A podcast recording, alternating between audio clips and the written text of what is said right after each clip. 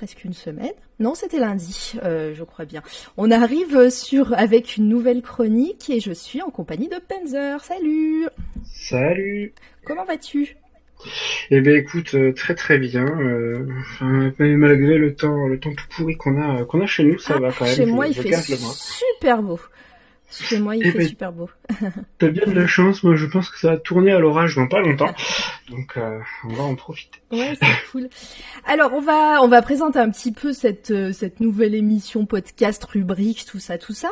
C'est euh, en fait, on a eu l'idée euh, je sais pas si tu te souviens, c'était au dernier podcast où on a un petit peu digressé sur les jeux vidéo et sur nos pépites un petit peu les euh, les collecteurs qu'on avait un petit peu à droite et à gauche chez nous tous et euh, et on s'est dit bah pourquoi pas faire faire une émission où on parlerait des des des petites pépites vidéoludiques ou pas ou pas forcément mais aujourd'hui ça va être euh, ça va être sur les jeux vidéo. Candy, coucou Candy.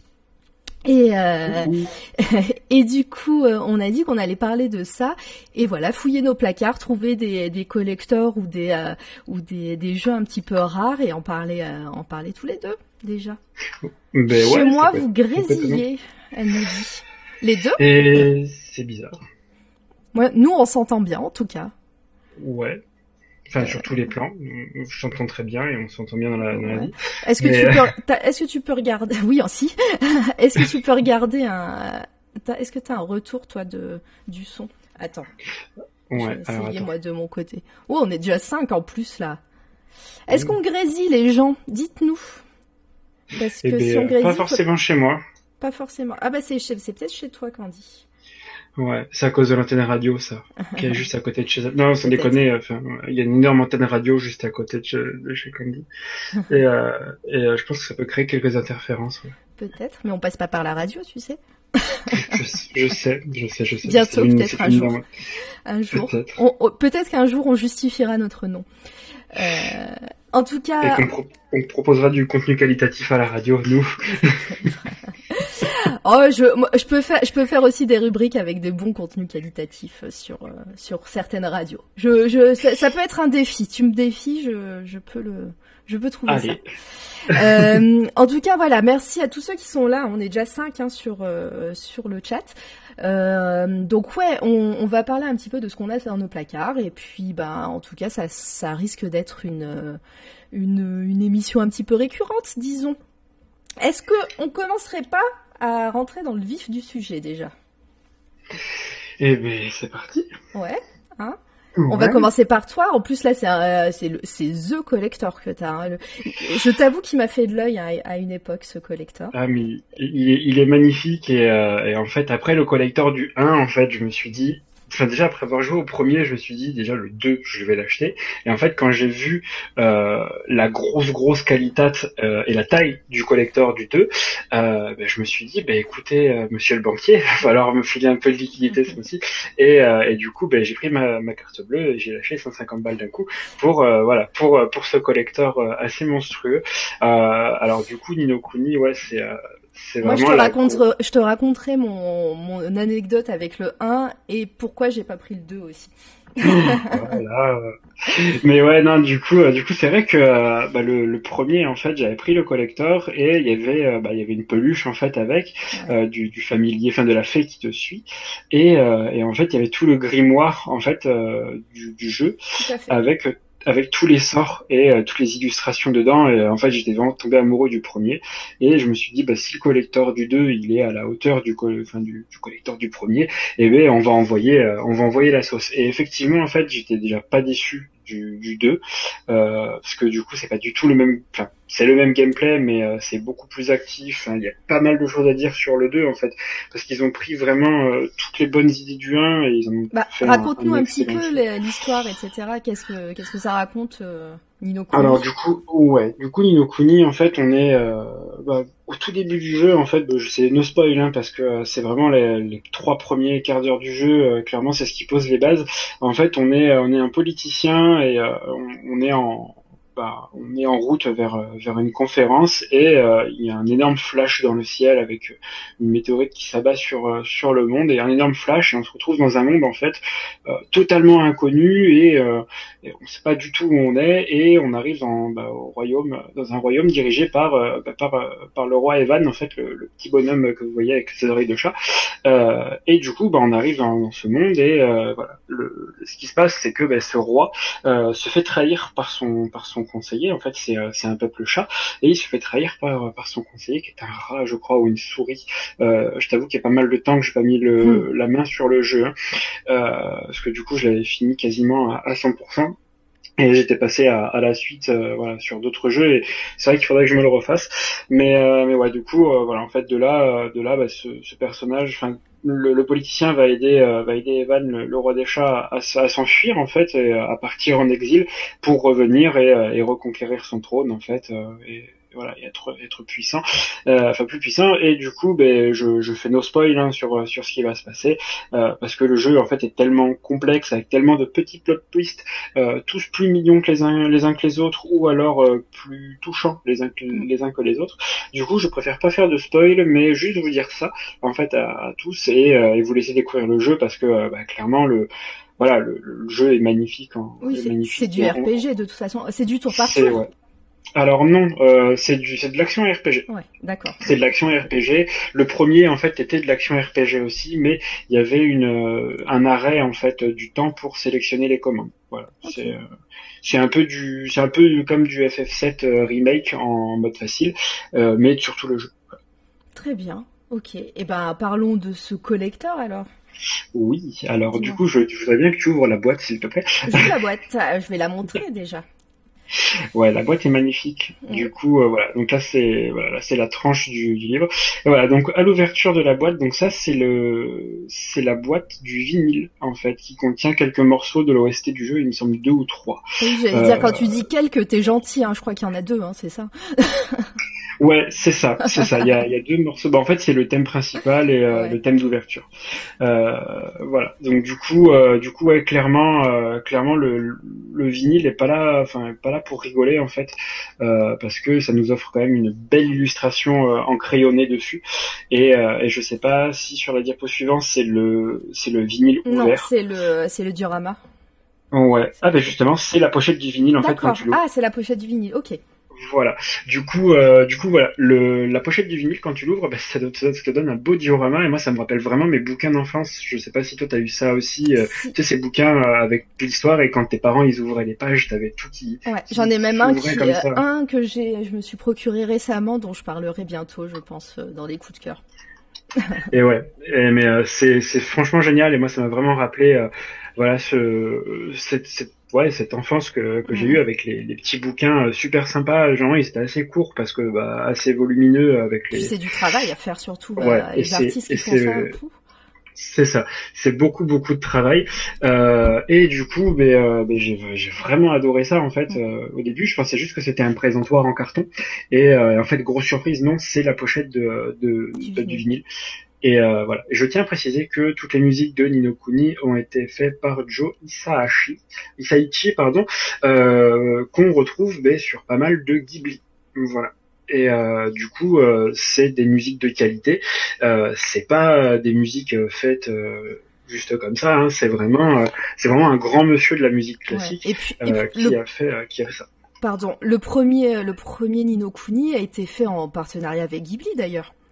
Tout à fait, tout à fait. ça se ressent sur les. Mais non, euh, le deuxième non, et ça se ressent sur les cinématiques. Euh, clairement, le premier dans les cinématiques, moi, j'avais clairement l'impression bah, d'avoir allumé mon voisin Totoro et euh, ou, ou, même même Pogno sur la falaise et de me dire waouh, mais les gars, pas un problème là, c'est pas c'est un dessin animé, c'est un jeu.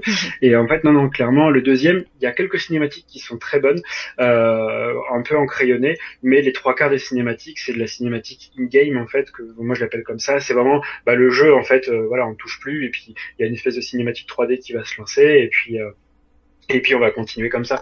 Mais ouais, non, clairement, euh, clairement le premier, euh, il y avait une collaboration avec Ghibli qui était genre magnifique. Mm, mm. Euh, jouer au premier, jouer au premier, c'est juste une, voilà, un, conseil. Vous ouais, il, moi, le premier, il m'avait, euh, il m'avait hypé dans, parce que je savais qu'il était sorti au Japon euh, sur 3DS, euh, sur 3DS, sur DS même. Sur et, DS. Et, et, en fait, le principe du jeu, tu, donc t'as un grimoire et avec des runes dessus, et sur la DS, tu dois dessiner ces fameuses runes et euh, qui ont, voilà. Et sur la PlayStation t'as pas t'as pas ça enfin t'as pas ça. T'as pas le l'objet le, stylet où tu dois gratter dessus quoi. Mais euh, mais dans la version collector il y avait ce ce grimoire et le, le, grimoire que j'ai en fait moi sorti de la boîte, hein, mhm. euh, clairement pour l'exposer dans mes dans ma dans ma bibliothèque parce qu'il est il est vraiment magnifique. Ça fait vraiment euh, ouais ça fait vraiment vieux grimoire ou vieux livre que vous pourriez trouver sur un vide grenier. Enfin ces vieux livres à l'ancienne. Euh, Mais la version la version collector japonaise, tu regarderas sur sur Google. Version collector japonaise de de Nino Kuni en version DS. Le grimoire est, y était aussi et et je crois qu'il est un poil plus gros et, euh, et il rend beaucoup mieux. Hein. Alors oui, euh, attends, je regarde. Euh, parce que là, je suis sur, euh, ouais, je suis sur eBay pour le pour le checker, mais euh, il, me semble que. Oh, oh, non, je je crois pas, mais euh, attends, je suis en train de regarder. Non, il est à 50 euros et effectivement, c'est ah non, c'est la c'est la même taille que celui sur PlayStation. D'accord, ouais. j'étais pas sûr. C'est juste euh, la, la, boîte en fait qui paraît plus imposante parce que la cartouche est très petite. Mais effectivement, euh, non, attends, je vais quand même, quand même vérifier, me lever. Euh, oui, alors pour ceux qui arrivent, bonjour hein, déjà à tout le monde. Le temps qu'ils cherchent, je vais meubler. Bon, euh, je, donc là, on, on, on parle de, de collecteurs qu'on a, de jeux assez rares et tout. Et, et donc là, Panzer est en train de nous présenter sa collector de Nino Kuni 2, mais on est en train de digresser sur le premier opus. Sur le premier alors voilà, j'ai juste euh, voilà, j'ai juste pris mon, mon enfin mon grimoire et en fait euh, ouais, les pages étaient beige euh, étaient beige sur la version collector DS mm. ben, comme un bouquin neuf et en fait celles du collector PlayStation sont jaunies comme s'il était beaucoup plus vieux. c'est un c'est un clin d'œil vraiment sympa parce que bah effectivement bah, il y a eu quelques années qui, qui se mm-hmm. sont qui se sont écoulées entre bah, l'opus DS et, et l'opus PlayStation et non c'est c'est pas mal. D'accord. Bon bah on continue. Et ben allez, feu. Euh, du coup, ouais, montrer juste les deux faces du, du vinyle. Euh, avec tes euh, gambettes. avec mes gambettes poilues. Euh, voilà, hop, et mes super chaussettes d'alpiniste.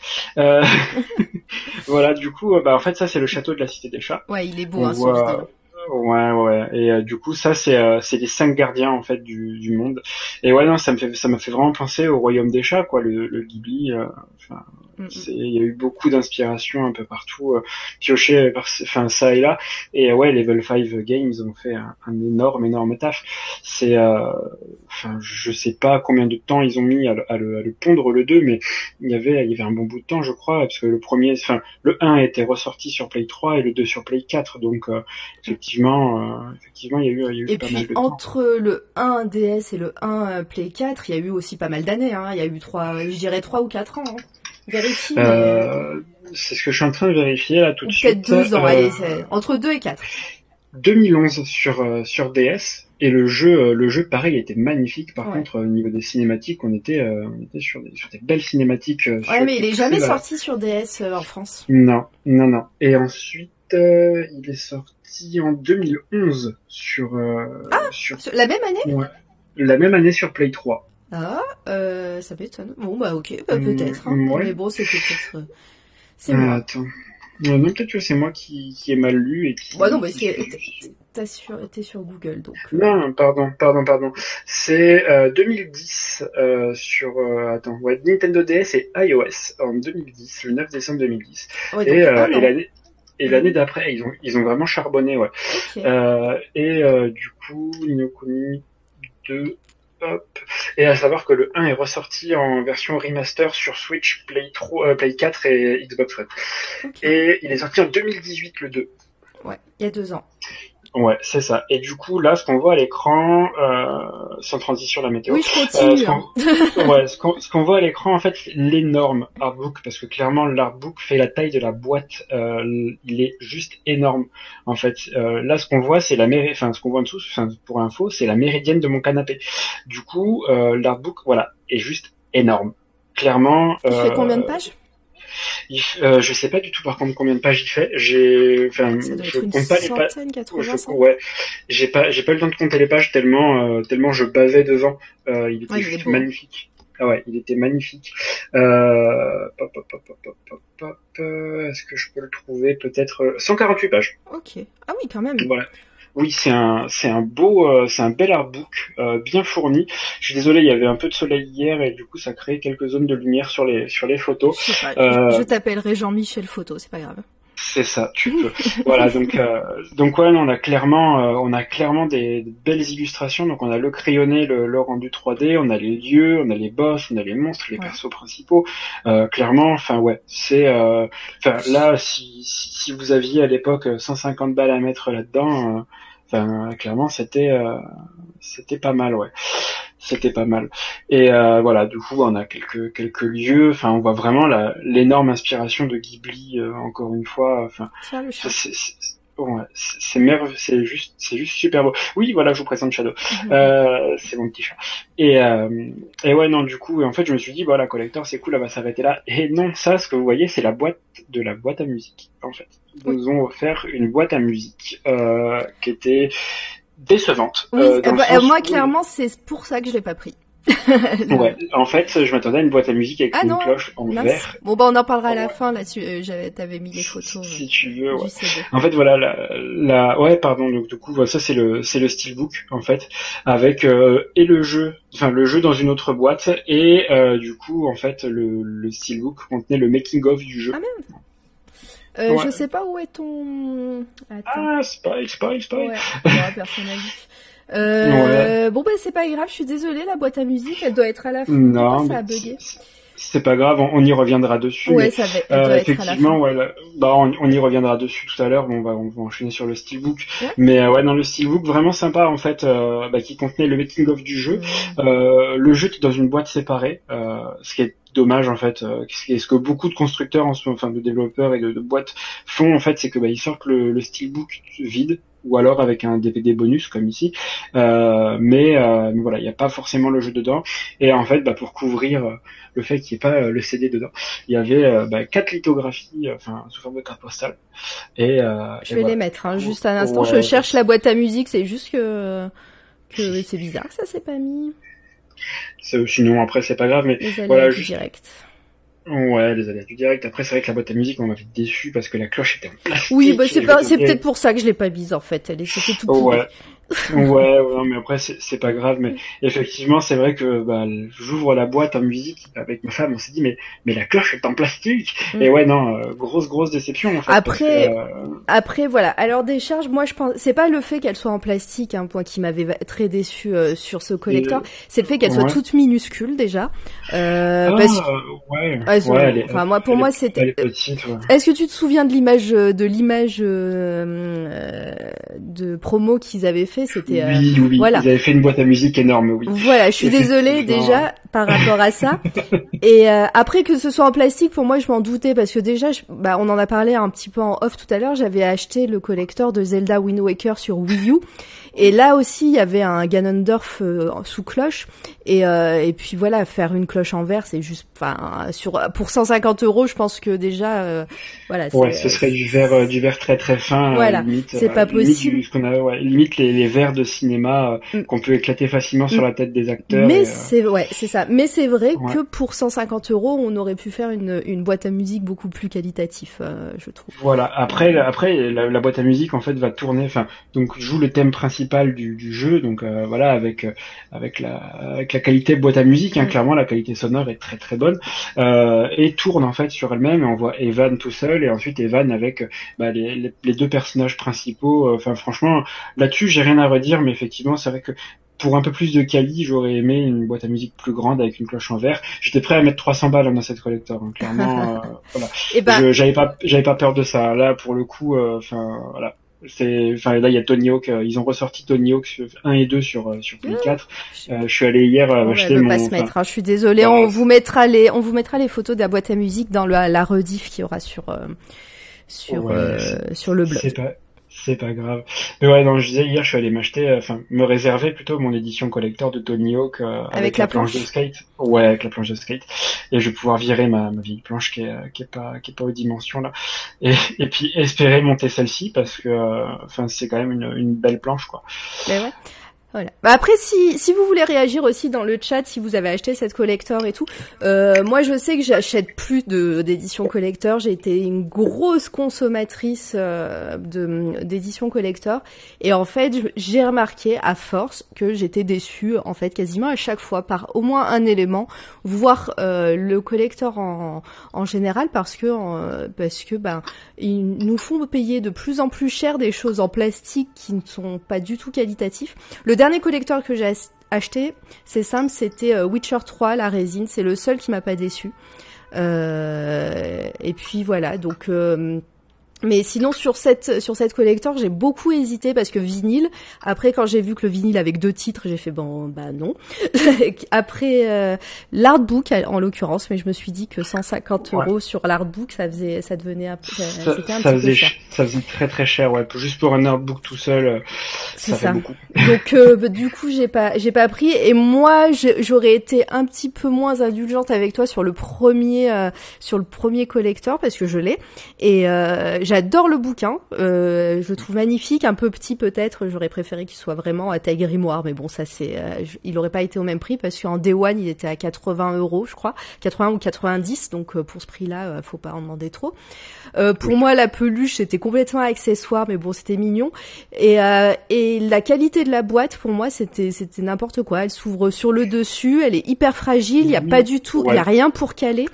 Euh, enfin voilà, pour moi c'était euh, c'était une petite déception, même si tout le reste est ouais, C'est vrai que c'est vrai que là effectivement, bon sur le premier la, la, boîte était fragile, mais là pour le 2 ils ont mis carrément bah, une espèce de cerclage, tu sais comme comme voilà. Oui mais ça la boîte est énorme en plus. Ouais.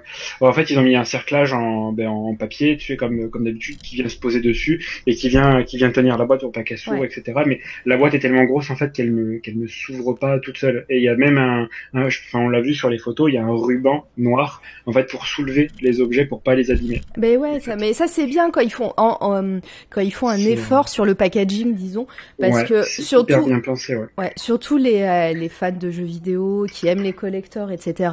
Euh, font font attention à ces détails. Ils, ils sont très très friands de, de, ce genre de choses. Donc euh, et en plus ils vont même si maintenant on a un peu peut-être un peu plus la notion de garder pour pour la collection et pour les prochaines années, euh, c'est c'est quand même des, des objets assez fragiles. Donc on sait que si on met dans une bibliothèque, ça peut se décolorer, ça peut et Enfin voilà, euh, en tant que collectionneur, ça peut être un peu compliqué si, euh, si les collecteurs sont, sont pas qualitatifs. Complètement. Alors si par si par contre tu veux te procurer l'artbook, je te mets le lien. Euh, il vaut 12 balles en fait. Euh, il vaut 12 balles. C'est ah, pas la même couverture. Ouais, c'est pas la même couverture par contre, mais euh, du coup il est à ouais 12,91 en fait sur le site que j'ai envoyé. Et euh, voilà, c'est un peu comme le eBay des bouquins. Euh, il y en a, il y en a pour tous les goûts, tous les prix. Et, euh, voilà, clairement, clairement c'est un artbook qui est qui est quali, que, que tout le monde peut lire et acheter. C'est vraiment vraiment pas mal, ouais. D'accord. C'est eh ben, pas mal. Eh ben, c'est noté. Moi, je vais regarder ça euh, parce que pour coup, je les les les artbooks qui sont dans les collectors, ça, c'est souvent le, la seule chose qui me qui me plaît dans les collectors maintenant. Et euh, et même ça, ils commencent à faire des des collectors un peu tout nuls où ils vont préférer faire des statuettes ou des euh, ou des euh, euh, comment dire ou des collecteurs ou des goodies voilà je cherchais le mot ou des goodies un petit peu en plastique tout pourri plutôt plutôt que de mettre un joli un joli artbook et où où il y a des secrets de secrets de fabrication des secrets des petits artworks etc ça je trouve ça dommage et en plus maintenant les les pardon je je, je parle beaucoup mais surtout maintenant les collectors euh, beaucoup alors ça c'est pour moi c'est c'est vraiment le le summum du n'importe quoi c'est euh, ils font des collectors mais ils mettent pas le jeu dedans C'est ouais, j'allais en parler. Euh, très, très décevant sur Borderlands en fait, euh, Ah l'édition oui. collector, Mm. l'édition collector qui était à 200 je crois, 200 balles. Enfin, je me souviens même plus du prix, mais euh, mais on avait euh, ouais, on avait rien du tout dedans en fait. C'était que du goodies. Voilà. Ouais. Et, euh, et le jeu, bah tu l'achetais à côté. Alors oui, effectivement, il y avait du contenu in-game, etc. Mais euh, il y avait il y avait juste pas de jeu. Enfin, ouais non. Alors que sur Destiny 2, il me semble que qu'il y avait un collector euh, où t'avais carrément une besace, hein, enfin un sac un sac facteur qui était pour le coup très joli. Euh, ouais, cette collector, je l'ai pas eu, mais, euh, mais ouais, je sais que ben, j'ai un ami, euh, j'ai Xavier par exemple, qui, qui, qui l'a. Euh, ouais, il y avait, il y avait pas mal de choses dedans. Ouais, il y avait ce sac, il y avait du, du collector, il y avait des goodies. Je crois qu'il y avait un pins dedans.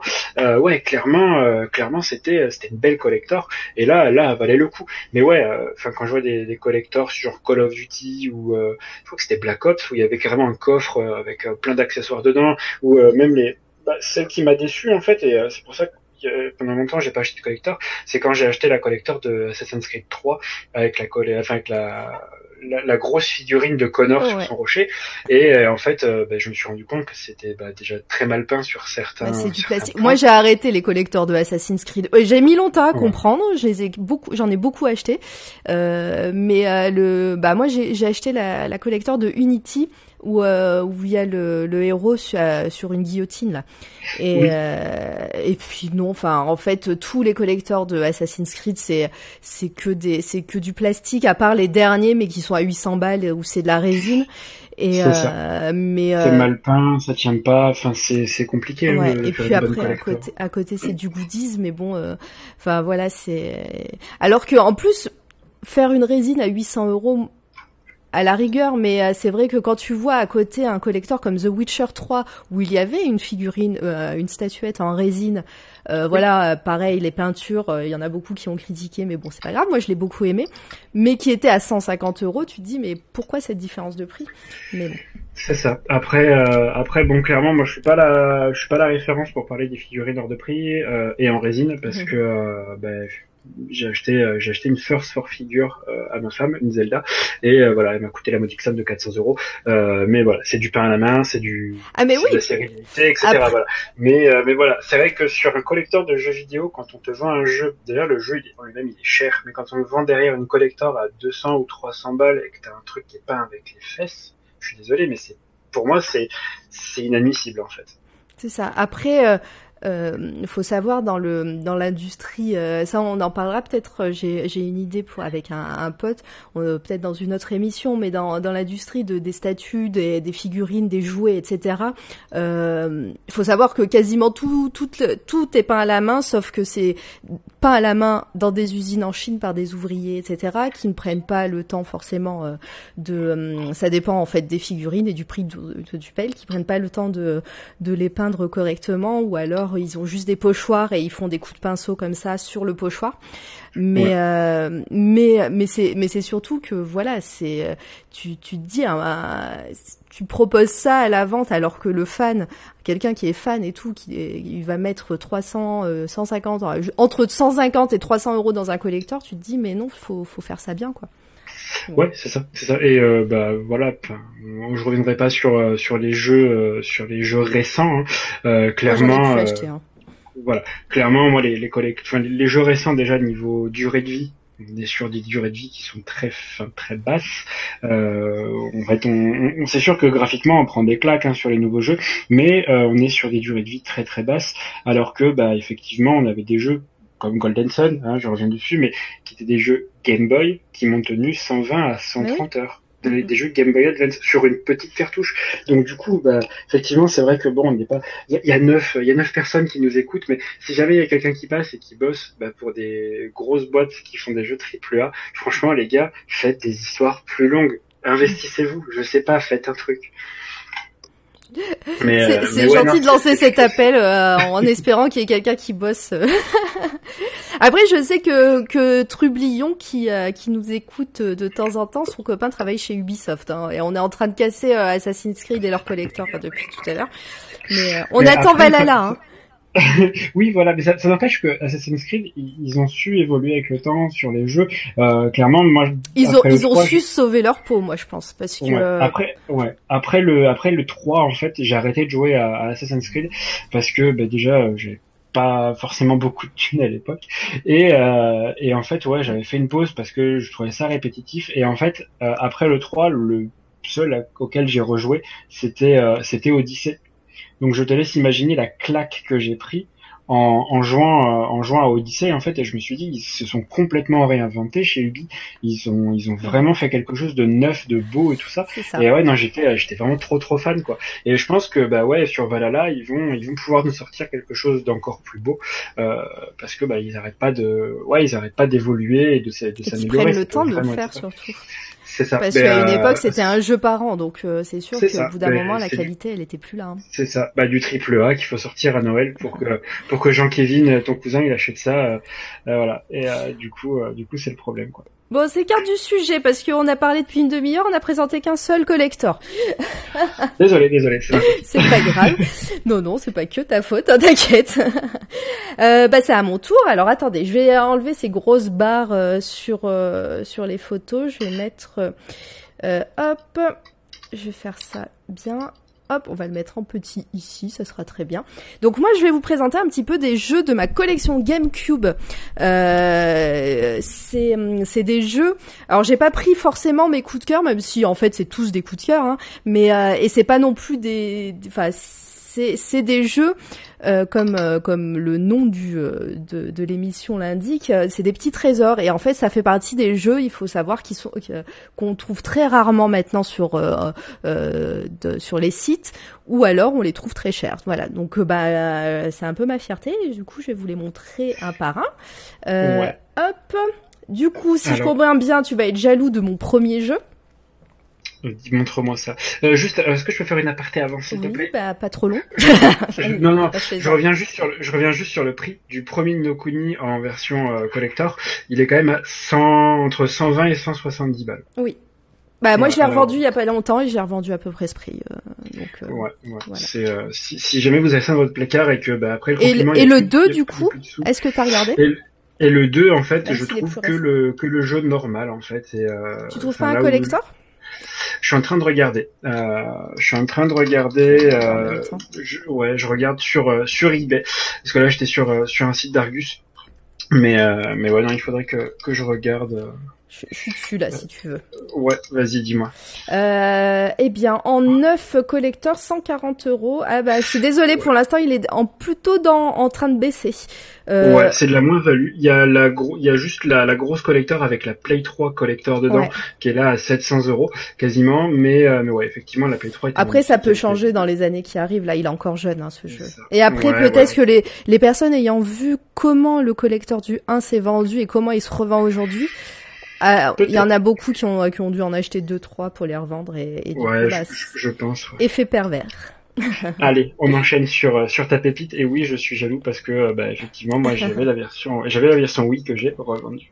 Et eh ben on va on va en parler de toute façon. Donc The Legend of Zelda Twilight Princess, qui est un jeu un petit peu hum, euh, enfin qui est sorti de façon un petit peu compliquée dans le sens où à la base c'était censé être un jeu qui devait sortir que sur enfin qui devait sortir sur GameCube, mais il a eu des retards et du coup, il y a eu un, une sortie quasiment en simultané sur GameCube et sur Wii puisque que la GameCube avait euh, euh, été en fin de en fin de vie au moment de la sortie de Twilight Princess et la Wii venait de sortir. Donc c'était un jeu de lancement pour la Wii et c'était un jeu un jeu de fin de vie pour euh, pour la GameCube. Euh, j'ai pris des j'ai pris des chiffres comme ça sur Wikipédia parce que enfin je je, je, suis pas autant euh, autant spécialiste. Mais en, en gros pourquoi ce jeu est rare et pourquoi il est cher sur GameCube? Il s'est vendu à 1,5 million d'exemplaires sur sur GameCube environ hein, et et quasi 7 millions sur Wii donc en fait, euh, voilà, il y a, y, a, y a sept fois moins de, de, de, jeux qui se sont vendus sur GameCube, et ce qui en fait un jeu un, un petit peu rare, euh, un petit peu rare sur cette console-là, euh, surtout en version, en version. complète, donc avec notice, la carte, elle est. la carte non grattée. La carte, elle est non grattée, s'il te plaît, monsieur, mon carte, ma carte. Et, eh ben, je te félicite. Oui, mais en plus, si tu veux savoir, donc ça aussi, bah, cette émission, elle est, on, on parle de, de pépites qu'on a dans nos placards, mais c'est surtout aussi les anecdotes qui sont derrière. Et souvent, on a, on a des petites anecdotes. Euh, donc, faut savoir qu'il y a encore le, j'ai encore le ticket de caisse. Donc, je l'ai pas acheté pas cher, mais pour ce que c'est, je l'ai acheté très peu cher. Vous allez comprendre. Même si j'ai un ami, je vous raconterai aussi son anecdote à lui sur ce jeu. Euh, donc j'ai encore le ticket de caisse et en fait ce jeu a, été mal étiqueté le jour où je l'ai acheté, donc il était en occasion. Et, euh, et, donc le magasin me l'a quand même vendu à ce prix-là parce que bah ils sont obligés d'après la loi. Moi je leur ai rien demandé, mais en fait ils l'ont fait d'eux-mêmes. Hein. Euh, donc moi je l'ai acheté 29 euros sur. Euh... Donc ça, c'est à peu près le prix de la version Wii, j'imagine. Et en fait, ils l'ont étiqueté version GameCube à, ce prix. Et, oh, le scandale. Oui, mais c'est pas plus scandaleux. J'ai un ami, euh, vous allez sûrement en entendre parler bientôt, qui a cette version euh, GameCube et qui lui l'a trouvé euh, dans un bac à DVD à 2 euros dans un Game Cache, un truc comme ça. Voilà. Donc en fait, il y avait un jeu game, voilà, il y avait un jeu GameCube dans un dans un bac à DVD et il était étiqueté à 2 euros. Voilà, donc lui, il l'a eu à ce prix-là. Mais pourquoi Pourquoi ça te m'arrive jamais? Présente-moi tes amis, il, le faut. Bah surtout que lui, c'est pas sa, c'est pas sa seule anecdote sur des jeux vidéo comme ça où il a eu extrêmement beaucoup, beaucoup, beaucoup de chance comme ça. Mais en tout cas, voilà. Donc euh, ce jeu, ce jeu Twilight Princess, il est un petit peu plus sombre que les autres Zelda. Euh, en l'occurrence, on peut, on joue toujours Link hein, et, euh, et on peut se transformer en loup. Donc il y a, des cinématiques assez cool et assez euh, et euh, enfin et des moments de jeu assez cool parce qu'on se transforme en loup et c'est un petit peu dark euh, euh comme ça. donc là on voit un petit peu de gameplay, je crois.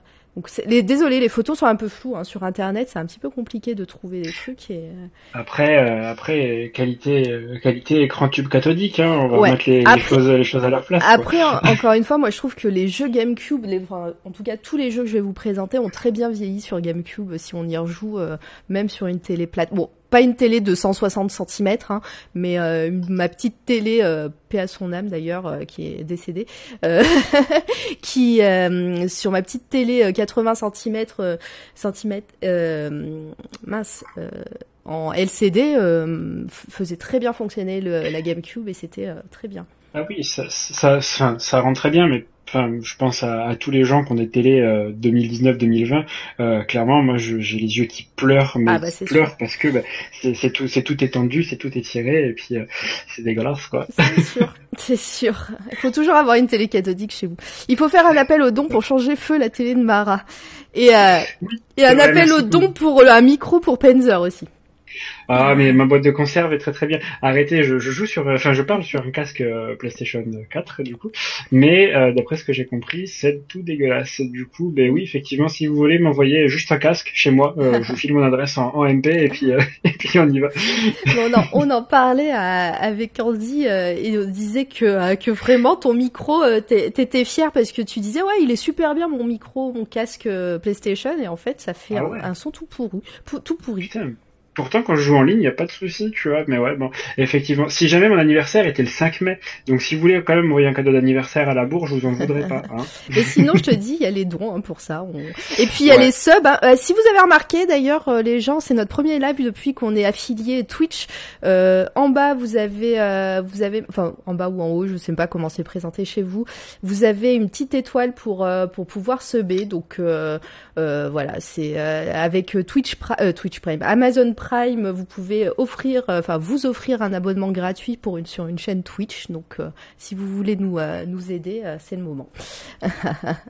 oui, on est affilié. Et ouais, ça c'est cool. Ça, ça allait vite, c'est bien. Je, suis contente. Merci encore. C'est vraiment grâce à vous, hein, tous ceux qui écoutent, qui écoutaient et qui et qui participaient et qui likaient, tout ça, c'est trop bien.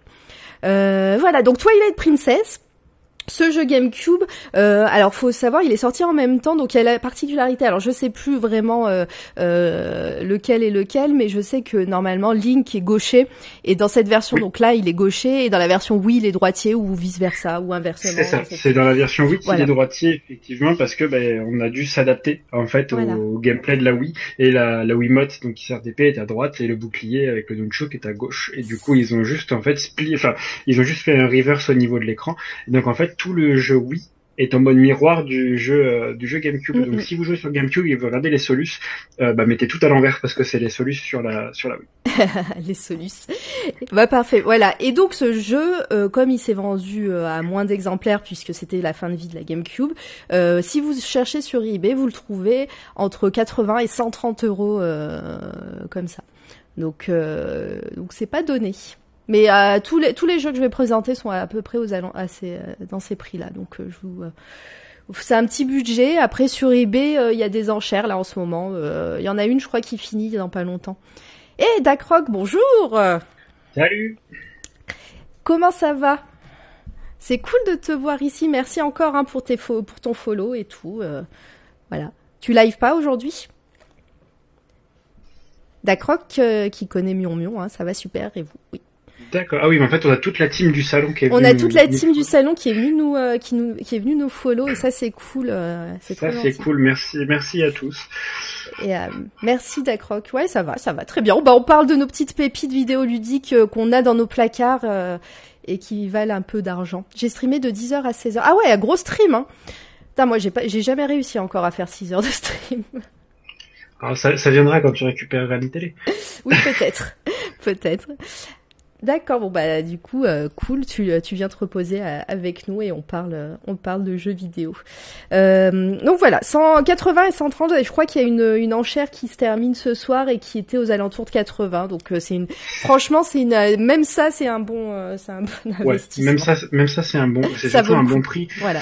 Ouais, si vous arrivez à le toper à 80 balles, sachant que bah, dans les boutiques euh, de revente de, de jeux rétro, des vendeurs souvent très peu scrupuleux, euh, Tout à fait. clairement, euh, voilà, Bon, ils ont aucun scrupule à vouloir vendre 200 ou 4 ou 300 balles chez certains, voire euh, 150. Si on peut s'en si vous pouvez juste vous en tirer pour 70 balles, ça peut être euh, être vraiment vraiment bien. J'ai quelques jeux encore dans le placard, mais je ne suis pas collectionneur. Ouais, bah peut-être qu'ils valent pas mal d'argent, mais bon après, euh, moi je sais que j'ai, je, je collectionne de moins en moins. Maintenant, si j'ai des occasions, je, les prends, mais euh, mais voilà, c'est euh, c'est vrai que maintenant j'ai, à peu près tout ce que je voulais en, en termes de jeux vidéo et euh, même si voilà, il me manque encore un Link to the Past parce que bah tout le monde l'avait sur sur Super NES, mais maintenant il, vaut trop trop cher. Je l'ai sur Game Boy Advance par contre, C'est pas mal déjà. ce qui est déjà pas mal. Voilà. Ouais. Euh, on passe à un autre collector pour toi, euh, collector, un autre jeu pour toi plutôt.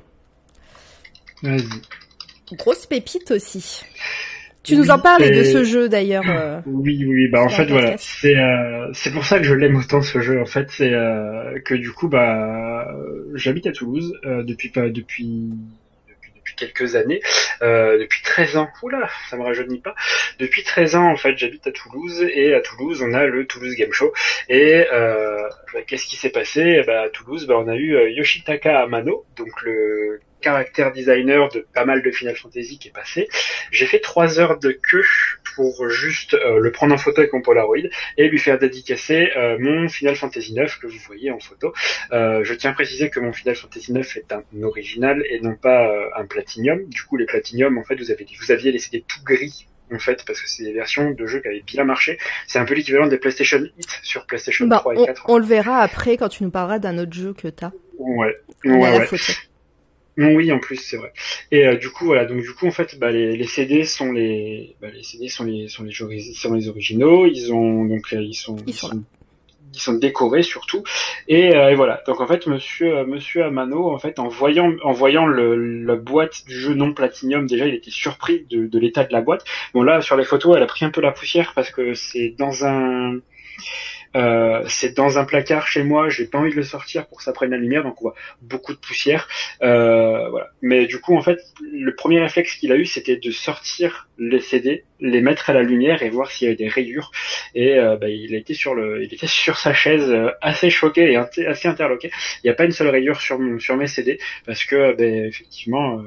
Euh, Enfin, ce jeu-là, c'est euh, bah, pour le coup, c'est un peu l'histoire de, de toute mon enfance. Donc, euh, donc euh, ouais, non, euh, j'étais un peu déçu en fait euh, au tout départ parce que j'avais euh, j'a- j'avais acheté FF9 et euh, bah, en fait mes parents pour financer ma, ma PlayStation 2 euh, en cadeau euh, d'anniversaire se sont dit bah on va vendre la PlayStation 1 parce que ça servira plus à rien et ils avaient vendu euh, voilà ils avaient vendu tous mes jeux avec euh, dont Final Fantasy 9 et du coup, en fait, bah, le, le truc, c'est que des années après, bah, ouais, j'étais un peu déçu de de pas forcément avoir avoir cette pépite. D'accord, qui met un emote facepalm.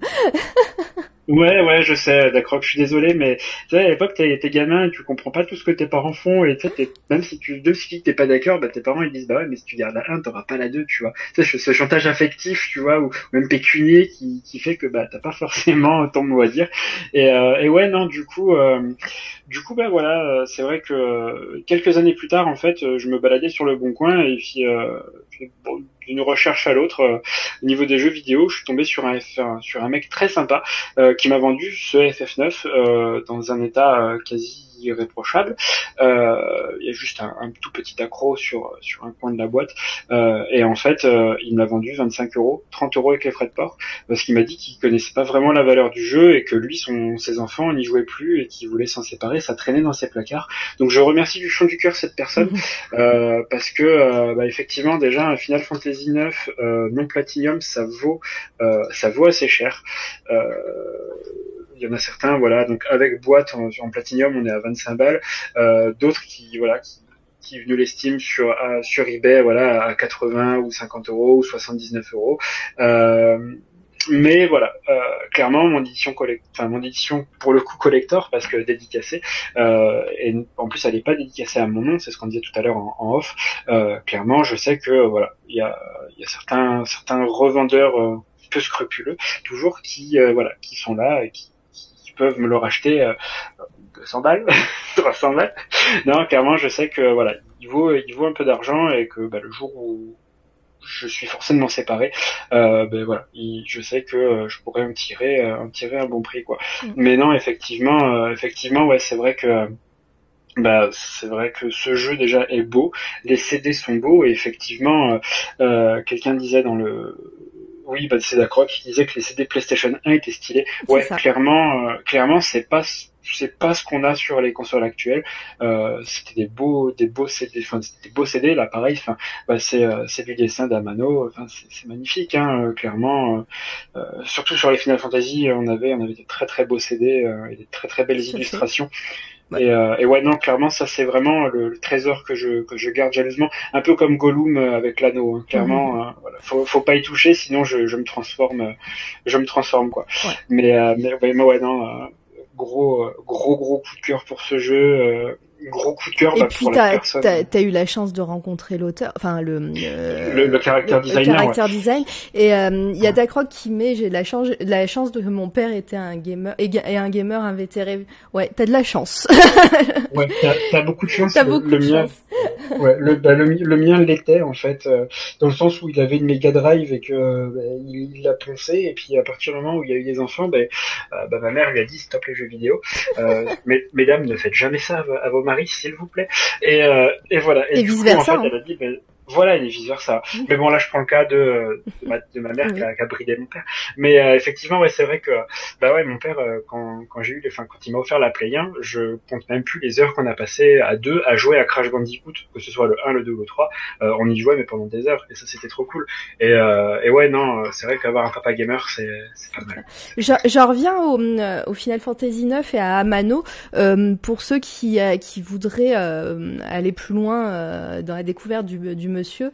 Euh, il y a les éditions Pix and Love qui ont édité euh, il y a quelques années euh, un superbe artbook à mano.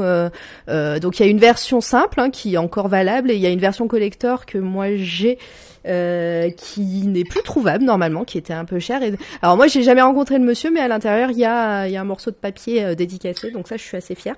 Mais... Alors le monsieur, le monsieur a le cœur sur la main. Ouais, mais j'en doute pas. Et, euh, et voilà, si vous, si vous voulez continuer un petit peu sur, pour, enfin, pousser un petit peu sur euh, sur les Final Fantasy et sur Amano, bah vous pouvez euh, vous pouvez aller checker sur Pix and Love euh, ce, cet artbook qui est sublime, qui doit faire 300 pages, enfin je sais pas peut-être 250 300 pages et qui qui est magnifique. Voilà. Si tu savais pas, Penzer, va voir. Ouais, ben je suis en train de regarder, de checker un peu sur sur eBay et je le trouve pas. Donc les gens doivent le garder. Bah oui, euh, je, bah, je te ferai une photo si tu veux. Euh, sinon, tu vas sur euh, tu vas sur le site Pix and Love et il y a la version simple en tout cas. Ouais, ben je regarderai, ouais, mais les gens doivent le, le garder jalousement aussi. Parce Ah que- mais la version collector, attends, deux secondes, vas-y, je vais la chercher, je vais te dire, je pense qu'elle était limitée à très peu d'exemplaires, je sais pas combien. Euh, Ouais, je vais, je vais, je vais, je vais essayer de meubler un peu, mais, mais Ouais, ouais, non, après, non, Dacroc, Dacroc qui dit qu'il a commencé avec la NES, ouais, bah, malheureusement, je suis né un peu après. mais ouais, effectivement, la, la NES, ouais, bah, j'en ai, j'en ai racheté une, euh, quelques années après, et, euh, bah, là, du coup, j'ai un, un ami qui m'a, qui m'a revendu euh, une, enfin, qui m'a vendu un pack avec, euh, avec Secret of Mana, euh, je crois que c'était la NES ou la, non, c'était la, la SNES, je crois bien, avec Secret of Mana, et euh, du coup, Ah, euh, j'arrive aussi pas à voir. Attends, Oh. J'arrive pas à voir, je vais essayer de regarder sur le site. Vas-y, continue, vas-y, tu disais quoi? Ouais, non, je disais que bah, effectivement, j'avais un ami qui m'avait revendu euh, bah, sa, sa Super NES, je crois. c'est une, une Super NES avec euh, Secret of Mana, euh, quelques très très bons jeux, Secret of Evermore et d'autres, d'autres et j'en passe. Et du coup, bah, pareil, il m'a il m'a dit, je m'en débarrasse, ça part à la poubelle, tu le veux. Et du coup, bah, j'ai eu tout, j'ai eu tout un, tout un bon, un bon gros paquet pour. euh, bah, il m'avait vendu 100 euros et du coup, il m'a dit, franchement, je sais que je me fais entuber, mais bah, vu que t'es, vu que t'es mon pote et que moi je veux m'en débarrasser, bah, ça me fera ça me fera du, du tri dans les placards, quoi. Toujours la Sainte Trinité, Secret of Mana, Super Metroid Mince. et Zelda 3. Ouais, ouais c'est, c'est vraiment la Sainte Trinité euh, pour le coup. euh, Pour le coup, Super Metroid, gros regret de pas l'avoir trouvé. Et, j'espère que je le retrouverai sans me, sans me ruiner. Super Metroid, ah oui. Oh, après, euh, après je pense que ça, ça peut se trouver. hein. Mais- Ouais, ouais. J'ai- J'espère juste qu'ils vont, qu'ils vont vite sortir Metroid Prime 4 parce que là, l'attente est juste interminable. Je sais qu'ils sont repartis de zéro pour le développement. Ah Mais j'espère, euh, ouais, j'espère juste qu'ils vont vite le sortir. Alors attends, je fais bugger euh, tout, mais hop, j'ai trouvé sur Pixel Love. Je vais vous mettre le lien, euh, s'il veut bien. Et, euh, et ma question d'Acroc, c'est est-ce que tu les as euh, en version boîte ou juste en version loose sans la boîte? Coller. Pourquoi il veut pas coller? Bon bah c'est pas grave. Je vous mettrai le lien, euh, le lien sur euh, sur le truc et je te je te l'enverrai à, à toi. euh. Ouais, ouais, bah, tu, tu, tu me l'enverras, il y a pas de souci. Et d'Acroc, euh, d'Acroc, le, la trilogie était sortie sur euh, sur Wii. Si jamais tu as craqué ta Wii, tu peux le télécharger, même si c'est très très mal. Mais euh, du coup, il me semble que la trilogie était euh, était trouvable encore sur euh, sur Wii. Et euh, ah d'accord, ok. Donc pour les jeux c'est du loose, ouais ça. D'un côté, ça m'étonne pas parce que c'est très dur de garder des boîtes en carton euh, dans un très bon état pendant très longtemps, à moins que tu les aies sous blister et dans un coffre euh, sous vitrine protégé par des lasers. Ouais, c'est euh, c'est compliqué. Ouais, je sais bien, je l'ai offerte à mon frère à l'époque. Et ben très bon cadeau. Tu es tu es euh, tu es, Tu es un bon membre frère. Très, très- voilà, tu es un membre très honorable de la de la fraternité. Euh, bon bah j'arrive pas, hein, c'est pas grave. Ça me c'est pas Ouais, je le ferai en, je le ferai en off, c'est pas grave. Du coup, comme je sais pas Ouais. encore trop bien utiliser les tous les logiciels là, euh, ça me ça me fait ça fait bugger. Euh, et ben on va passer à la suite. Donc je pense que Allez. on va être encore un beau, une belle pépite de ma collection GameCube. Euh, alors, euh, je suis un petit peu de suspense. Alors là, c'est le deuxième opus d'un jeu qui était sorti sur euh, Nintendo 64. Euh, Oh. Tu commences à... Non, tu sais pas? Je sais... Non, je me, je me laisse la surprise totale. Tu te laisses la surprise? C'est un jeu Mario. Ouais. Et c'est le jeu... Mario 64. Non, c'est euh, le deuxième... C'est le deuxième, c'est Oh. Paper Mario, euh, les portes, euh, la porte du millénaire, euh, qui est un jeu euh, hyper cool. Et en fait, c'est un, c'est un jeu Mario, mais c'est un RPG tour par tour. Euh, c'est un donc très très bon jeu même. c'est un super jeu et en plus c'est d'actualité parce que Nintendo vient d'annoncer qu'il allait en avoir, un, qu'il préparait un nouvel opus là pour bientôt. Ouais. Le roi Origami. Voilà. Ouais, les Paper Mario, c'est de la pelle. Ouais, et ben moi j'ai commencé Paper Mario avec ce jeu-là sur GameCube. J'ai jamais fait, bah j'ai pas eu la N64 et euh, et j'ai j'ai donc j'ai commencé directement par celui-ci et j'ai été mais époustouflé par ce jeu. Il est super drôle. Déjà, en fait, tu joues Mario en 2D dans des mondes en 3D en fait, euh, qui sont euh, qui sont tous, tous les mondes sont super beaux déjà parce que ce jeu a très bien vieilli. Hein. euh, je vais vous montrer des Oui, images. euh, euh, et puis donc c'est un RPG, donc on, on mène une aventure et, en fait on, on, on recrute des, euh, des, des amis pour euh, qui rentrent dans notre team et qu'on et qu'on combatte des méchants euh, au tour par tour avec avec les membres de notre team et, et vraiment ce jeu pour moi enfin c'était un c'était une bouffée d'air frais pour pour Mario alors que Mario c'est super bien enfin moi j'adore hein, mais mais c'est vrai que ça change des des Mario du platformer etc.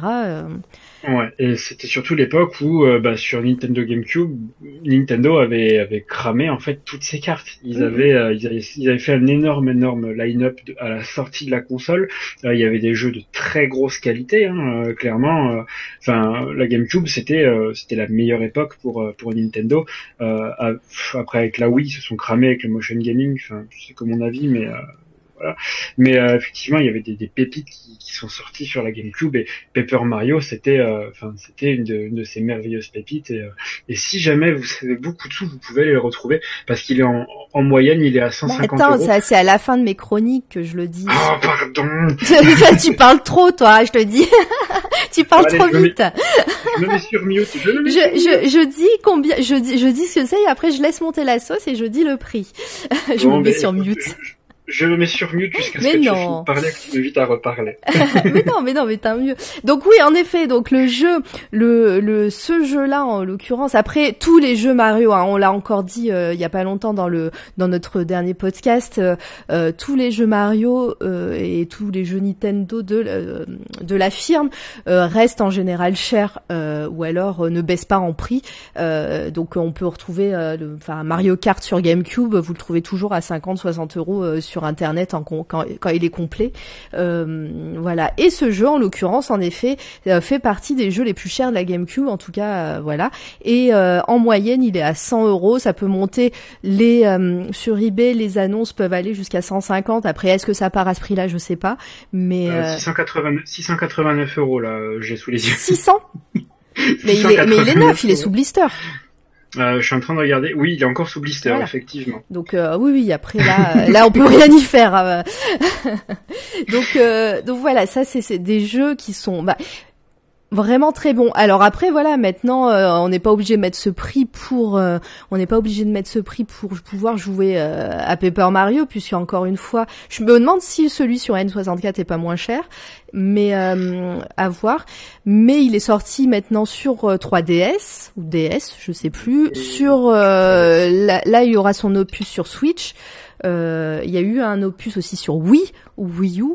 Enfin, voilà, on peut jouer à Paper Mario très très facilement. Après, je sais pas du tout si les histoires se suivent. Moi, j'ai moi j'ai fait que ce jeu. Hum, j'ai pas l'impression que les histoires se suivent. Euh, j'ai pas forcément eu l'occasion de jouer à, Paper Mario 64, mais euh, juste pour ce que tu disais, si on a l'occasion d'y jouer, oui, euh, mais si on a l'occasion d'avoir aussi une bourse bien remplie, parce que le jeu est, est au plus bas à 100 euros. Euh, sur pour un jeu euh, Nintendo sur un jeu 64. 64 ah oui d'accord donc c'est il est cher aussi sur 64. En version et en version loose c'est-à-dire que le, le, jeu n'a pas de boîte pas de notice rien c'est juste la cartouche toute seule à 100 balles. Et bah sinon bah vous attendez le 17 juillet comme nous disait Dark Rock et euh, et puis ben il y aura la version Switch. Et, euh, et puis il y a une version Wii aussi après avoir euh, si si c'est pas moins cher. Je te laisse regarder, hein, euh, mais. Ouais, vas-y, vas-y, tu parles, je suis, je fais ton assistant. tu fais la, tu fais la note de bas de page, mais voilà. Mais c'est vrai que ça, c'est des jeux, et en plus, c'est des jeux qualitatifs parce que je, te dis, c'est, c'est des jeux euh, RPG. Euh, c'est, c'est, c'est vrai, c'est vraiment euh, assez. Enfin, je, je, perds mes mots, mais c'est, c'est pas commun quand, quand on joue à Mario. Enfin, maintenant, il y a plein, il y a plein de Mario différents, mais c'est vrai que le RPG Mario, enfin, c'était, c'était assez cool pour l'époque. Ouais, carrément. Alors je vous ai mis les, petits liens eBay, mais euh, pas pour les bourses les plus légères. Euh, Paper Mario sur euh, sur Wii c'est 14 euros et sur Wii U c'est 10,90 euros. Voilà. Voilà. Pour des, pour des très bons jeux. Et c'est des, des, très très bons jeux. Euh, un peu moins bien quand même que, bah, que la porte millénaire, mais, euh, mais effectivement ça reste de très bons jeux. Et ben voilà. Donc ça c'était mon deuxième jeu. Je te laisse continuer toi avec euh, tes prochains jeux. Ouais. ah oui, je l'avais oublié celui-là. On n'en avait pas parlé en off. Il y a un Final Fantasy Tactics. Oui, alors ça c'est euh, c'est vraiment du collector parce qu'en fait le le jeu en fait donc est sorti sur euh, sur PS1 en version euh, Jap et US. only en fait. Voilà. Donc le jeu n'est jamais sorti sur notre sur notre vieille terre euh, vieille terre euh, européenne en fait. Le jeu est seulement sorti aux États-Unis et sur euh, et sur sur sur le sur, le pays japonais. Euh, moi c'est la version US en fait qu'on qu'on voit aussi et du coup en fait donc c'est un c'est un Final Fantasy en fait, euh, donc c'est du tactical RPG, donc c'est au tour par tour.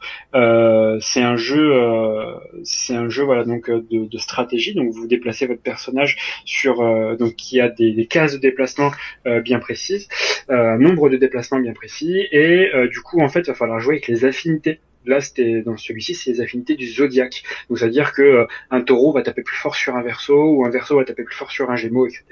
Euh, vous avez les affinités élémentaires aussi, donc euh, feu, air, vent, terre, etc. Enfin, feu, air, eau, etc. Et du coup, en fait, ben, le côté tactique, il est vraiment, mais vraiment me pousser euh, jusqu'à l'extrême et euh, vous avez un système de foi et de bravoure euh, qui va être mis en place. La bravoure, en fait, c'est votre personnage qui va taper de plus en plus fort. Plus il y aura de bravoure, plus il va taper fort. Moins il y en aura, plus il aura de chance de se barrer de votre de votre armée et euh, la foi, plus vous allez avoir de foi, plus vous allez taper fort au niveau des sorts. Ah ben voilà, collector. Oui. du coup j'ai réussi. Vas-y, continue, te fais pas distraire. Et en fait, du coup, euh, du coup la, la foi, la foi, en fait, vous allez, enfin plus vous en avez, plus vous tapez fort au niveau magique, mais plus euh, vous recevez de dégâts au niveau magique aussi. Voilà, donc c'était un énorme jeu en fait que j'ai découvert par hasard sur parce que du coup j'avais une PlayStation, une PlayStation pas très légale qui était qui était dézonée et, craquée. La du fameuse coup, en fait, la fameuse puce. Et du coup, en fait, je pouvais faire tourner tous les jeux que je voulais euh, sur ma Play. Euh, merci mon papa pour ça, hein, parce que du coup, bah, ça leur a fait faire eux de grandes grandes économies. Et moi, je pouvais jouer à des jeux que mon papa téléchargeait, enfin téléchargeait sur Idonkey à l'époque, le Imul. Euh, euh, Donc, faut pas faire ça, hein, les gens. Hein. Vous, faut pas savez, faire ça, hein, on est en live. Bien sûr, voilà, je, je, je, tiens à préciser que euh, voilà, c'est euh, c'est pas c'est pas très légal et, euh, et voilà, c'était une autre époque aussi où bah, finalement euh, c'était c'était plus c'était plus courant de le faire que, que maintenant parce qu'il y avait moins de protection sur les consoles. Voilà, petit aparté. Oui, d'accord, c'est vrai qui n'a pas eu de PlayStation 1 pucé, clairement. c'est comme la, c'est comme, c'est comme la cartouche R4 sur la, sur la DS. Tout le monde l'avait et personne. Ah bah non, moi je l'ai pas eu. Ah bon ah, Pourtant, euh, pourtant c'était euh, c'était bien sympa. Euh, pour revenir à FF Tactics, je pense que je que je ferai une petite review sur les sur les coups de cœur dessus parce que bah, effectivement en fait il y avait, enfin Dacroc le dit, c'est le même univers que FF12. Oui, j'y avais pas pensé, j'avais pas j'avais pas tilté, mais ouais à regarder oui. Et en fait ce jeu pour le pour les Européens a eu un remaster PSP avec de nouvelles de nouvelles features dessus et et et comment dire et du coup un jeu remanié totalement repensé pour la pour la PSP et euh, qui était euh, bah, qui, avait la même qui avait le même goût qui avait le même goût c'était la même sauce que, que sur la play que sur la play 1 et, euh, et c'était vraiment génial. Et sur Game Boy Advance c'était FF Tactic Advance et effectivement qui était un autre jeu qui déroulait toujours en Ivalice mais du coup qui était qui était un excellent jeu un excellent jeu aussi et euh, qui était un peu qui était un peu moins sombre que, celui sur Play 1 mais qui était quand même un peu sombre. Et après sur DS ils avaient fait euh, FF Tactic Advance 2 euh, il me semble je crois que c'était ça. Et euh, par contre, celui-là qui était très décevant. Euh, et à savoir que sur mobile, maintenant, euh, je sais pas si El Snake qui nous écoute, mais j'y joue avec lui. Sur mobile, vous avez euh, Final Fantasy Tactics qui vient de ressortir, qui s'appelle World of Vision Final Fantasy Brave Exvius. C'est un Final Fantasy, c'est un Final Fantasy Tactics comme on fait, comme on faisait avant. Il y a beaucoup de systèmes de d'achat in-game. Hein, je suis désolé, mais voilà, c'est un gacha. Euh, mais voilà, il y a ce côté euh, Final Fantasy Tactics qui revient avec les affinités. Euh, il y a le même système de foi, de bravoure. C'est exactement le même, mais euh, voilà, avec une histoire différente. Et, il y a même une collaboration avec les personnages de, bah, de Final Fantasy Tactics premier du nom. Donc c'est c'est que du bonheur, j'ai envie de vous dire. Et, et ouais, non, ce, ce jeu, bah, il est il est pas forcément très très cher en fait, parce que bah effectivement, c'est un jeu bah, que vous pouvez retrouver sur le eBay américain pour pas très cher mais en bah en France euh, il coûte enfin il commence à il commence à coûter. Donc euh, du coup ouais non c'est pas c'est pas forcément euh, pas forcément euh, voilà une, une, grosse une grosse grosse euh, collection enfin collector dans le sens où ça coûte cher. Mais euh, bah, c'est un petit trésor parce que bah, pour l'époque bah, pour le trouver c'était vraiment de l'achat sous le manteau dans des boutiques spécialisées. Il y a Dacroc qui dit j'ai refait Vagrant Story il y a pas longtemps par la même team. Et bah, Vagrant Story je pense en parler dans une future émission ouais, pépite. oh, Donc, pas mal. Pas, mal, pas mal ça. Et vous, pourrez me, vous pourrez me flageller, mais j'ai toujours pas joué à Vagrant Story et ça fait des, ça fait des, des années qu'il est sur mon, sur ROM Station et que du coup je peux pas y jouer parce que bah du coup euh, mon PC est pas assez puissant et euh, du coup c'est un PC vraiment pour pour tout ce qui est dactylo et du coup bah quand je le fais tourner il est en, il est en crise d'asthme en fait. Il, est trop, il est trop, bien. Et puis la pochette du euh, de la version de la de, du jeu PS1, il, elle est juste magnifique quoi. Euh, la grande story. Non mais j'en reparlerai dans pas longtemps. Ouais, c'est vrai que c'est vrai que d'accord, je suis d'accord avec toi, c'est vraiment un chef-d'œuvre incompris. Mais comme beaucoup de jeux de l'époque hein, de SquareSoft, il y a il y a beaucoup de, de jeux en fait euh, qui ont été qui ont été des chefs-d'œuvre incompris. Euh, par exemple, enfin c'est pas SquareSoft, mais je pense à un jeu qui s'appelait Azure Dream à l'époque, qui était sorti sur Play 1, euh, qui était vraiment vraiment un, un chef-d'œuvre aussi incompris où on était un chasseur de monstres, fallait monter dans une tour et et en gros du coup du coup bah, tout tout tout se pétait la gueule. En fait, la tour s'écroulait en fait quand vous l'exploriez et du coup, euh, du coup, ouais, pareil, c'était incompris, mais c'est trop bien. Il y avait un système de familier. Euh, pareil, c'était un espèce de euh, de dating sim aussi. Il fallait draguer les toutes les nanas du village sans se faire griller. Et on pouvait avoir une épouse et tout. Non, c'était c'était juste génial quoi. Enfin bon, ben oui. Après, il y a plein de jeux aussi. Tu peux, moi, à l'époque, il y a plein plein de jeux que j'ai que j'ai fait et j'ai utilisé les guides parce que bah moi je comprenais rien et euh, et puis euh, et puis euh, c'était cool d'aller acheter son petit magazine avec la la soluce à l'intérieur. Le, le, fameux magazine que seuls les, les moins les moins de, de 20 enfin ceux qui nous, ceux qui, ceux qui sont avant les années 2000 peuvent peuvent, peuvent connaître. Mais, ouais non c'est vrai que moi j'avais j'avais acheté le guide pour le pour le jeu X Files je me souviens. mais euh, sur PS1 parce que j'étais bloquée à un moment et alors c'était tout con et j'ai dû acheter le magazine. Mais bon, bref, on digresse. On digresse, graisse, graisse.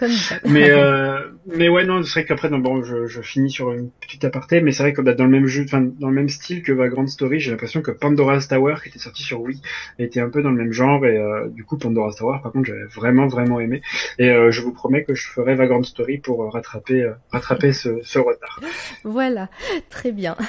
Bon bah je vais passer à moi à ma troisième pépite GameCube. là aussi c'est un c'est un remaster euh, de remake, non remaster d'un jeu PS1. Euh, qui est très rare euh, sur GameCube, qui a été refond, qui a qui a eu, qui a bénéficié d'une refonte et c'est allez. J'aime bien. Vous avez un petit décalage vous à chaque fois. Metal Gear Solid The Twin Snakes. Euh, sur GameCube. Donc euh, Metal Gear Solid, euh, le qui est un là qui est sorti sur PS1 était une exclue PlayStation à une époque et même les Metal Gear hein, sous, bah, pendant, pendant un temps c'était une exclue il me semble. Je sais plus. Bref, en tout cas. Ou alors ça a perdu l'exclusivité euh, à un moment donné. Mais en tout cas, euh, sur GameCube, ils ont refait euh, ce Metal Gear Solid. Et en fait, le scénario, le gameplay est à peu près pareil. Ils ont juste refait toutes les cinématiques euh, une partie aussi de la bande euh, originale et en fait toutes les euh, tous les Easter eggs qu'on qu'on a dans les Metal Gear Solid et dans le premier opus en, en l'occurrence ont été ont été refaits à la sauce Nintendo. En gros, bah, dans certaines scènes, on peut trouver une peluche Yoshi ou ou des posters des posters Nintendo par-ci par-là. Et et puis ouais Metal Gear sort en 87. Euh, oui, tout à fait. Tu peux, tu peux me couper, hein, Penzer. Hein, c'est pas grave, hein, si tu me. Non, non, vas-y, vas-y. Euh, comme ça, comme ça, du coup, je, je refais un peu, euh, un peu l'histoire de, de, de trucs et de Metal Gear. Et du coup, en fait, effectivement, le premier, enfin, le Metal Gear Solid est sorti en 88 sur PlayStation et il a été réédité en 2004 sur GameCube. C'est ça. Et et puis et puis voilà, il, a été refondu. Par exemple, il y a un, un, un monstre, un, un boss qu'on qui est mythique de, de, de Metal Gear Solid, c'est euh, Psychomantis. Et dans, dans la version PS1 et donc la version GameCube, il lisait, il lit euh, ta carte mémoire. Donc dans la version PS1, il, il parle de jeux euh, PlayStation. Et dans la version GameCube, si t'as fait Zelda Wind Waker, si t'as fait d'autres jeux, d'autres jeux, ben il va te dire, hm, je vois que tu sauvegardes beaucoup. Oh, The Legend of Zelda et tout ça. Et, et en fait, enfin c'est pour moi, il y a eu beaucoup de critiques, je crois, sur cette version GameCube parce que les cinématiques sont sont des fois abusées, mais euh, mais pour moi, ça, je l'ai redécouvert sur GameCube et j'ai vraiment pris beaucoup de plaisir. Et euh, pour en venir à la fourchette de prix, donc normalement, si vous allez sur eBay, vous allez le trouver en moyenne, donc c'est toujours plus ou moins avec, en fonction des enchères, etc., à 100 euros. Voilà. Voilà, c'est un beau petit un beau petit bijou à posséder. Je l'ai je l'ai pas fait parce qu'effectivement en fait quand je bah, quand j'avais su que c'était vraiment que le que le remaster entre guillemets du premier, je me suis dit bon voilà, je vais pas forcément euh, forcément toucher sachant que bah, là dans mon placard, j'ai encore le, tout premier euh, sur ah Play bah. avec euh, avec la démo de Silent Hill dedans. ouais, bah, par... je l'ai aussi. Après moi, je sais que ce, c'est la version PS1 et la version GameCube, je les ai je les fait je les fait à fond parce que bah ouais, il y a plus super jeu. Voilà, parce qu'à chaque fois que tu finis le jeu, bah t'as un petit truc en plus pour le recommencer et pour le refaire. Donc tu veux tu veux ton costard à la fin pour pour pouvoir faire le jeu totalement en costard star blanc là.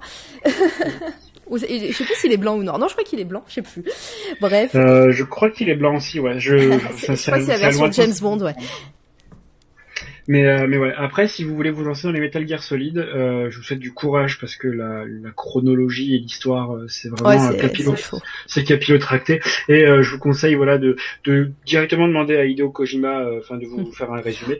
Mais moi, en général, après, je sais que les gens aiment beaucoup le 2, 3, sur, ceux qui étaient sur PlayStation 2. Moi, en général, je, je reste sur celui-ci parce que justement, l'histoire est moins capillotractée, même si c'est ça part en vrille des fois.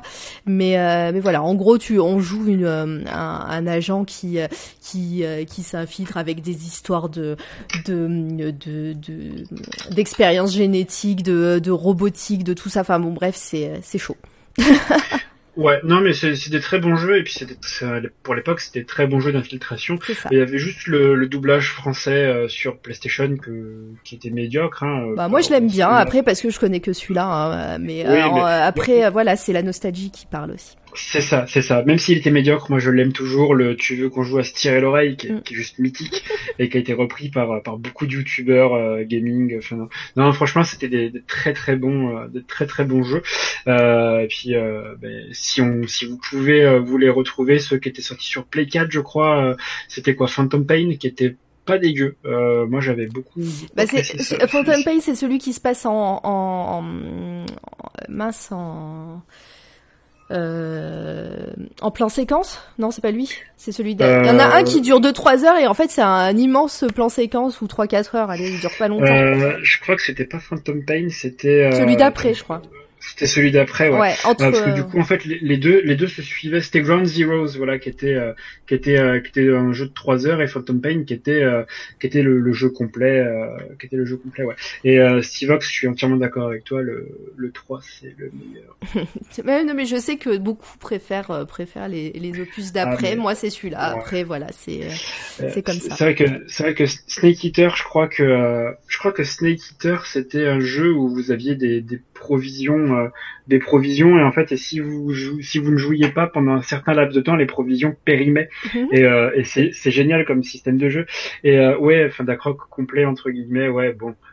voilà, on parle de jeux, comme je l'ai dit en début d'émission, de jeux récents. Hein, c'est des jeux format DLC où on vous vend le pain du burger, mais pas ce qu'il y a dedans. Donc ouais, c'est voilà. Désolé, mais bon. Enfin bon, bah voilà. Donc là, c'était ma, ma, troisième pépite euh, que j'ai. Je suis assez fière. Je l'aime beaucoup. En tout cas, il est en bon état. Euh, c'est un ami à moi qui me l'a revendu et euh, et puis bah voilà, j'en prends soin parce que lui, il en avait pris soin. Eh ben très très très bonne initiative. Mm. nos amis. Ben oui, en plus il va vraiment. C'était en fait c'était un lot. Hein. Il m'avait il m'avait filé pas mal de jeux et il était dedans. Euh, Allez, je repasse à toi. Qu'est-ce que tu nous prépares après? Ah bah voilà, les deux jeux. Tu veux les présenter en même temps ou tu veux faire d'abord l'un, d'abord l'autre? Oh, je, vais, je vais les présenter en même temps parce que c'est pas forcément voilà des, des gros trésors, mais c'est plus des trésors de nostalgie. Euh, pour les pour les vieux entre guillemets que nous sommes. Et on parlait de Platinum tout à l'heure, donc t'en as là. Voilà, et voilà, j'ai un Spiro Platinum que j'ai eu la chance de trouver à 2 euros sur un vide grenier, euh, et que voilà, les, c'est la personne qui qui, qui m'a qui me l'a vendu euh, connaissait pas du tout le jeu. Pareil, c'était un truc qui traînait dans son grenier. Elle m'a dit bah 2 euros, allez hop, c'est vendu. Et euh, ouais, non, du coup, euh, du coup, Rayman, ouais, Rayman, c'était mon premier, ma première crise de nerfs jeu vidéo, parce que faut savoir que Rayman sur Play 3 et 4, c'est tout mignon, c'est assez exigeant, mais c'est gentil.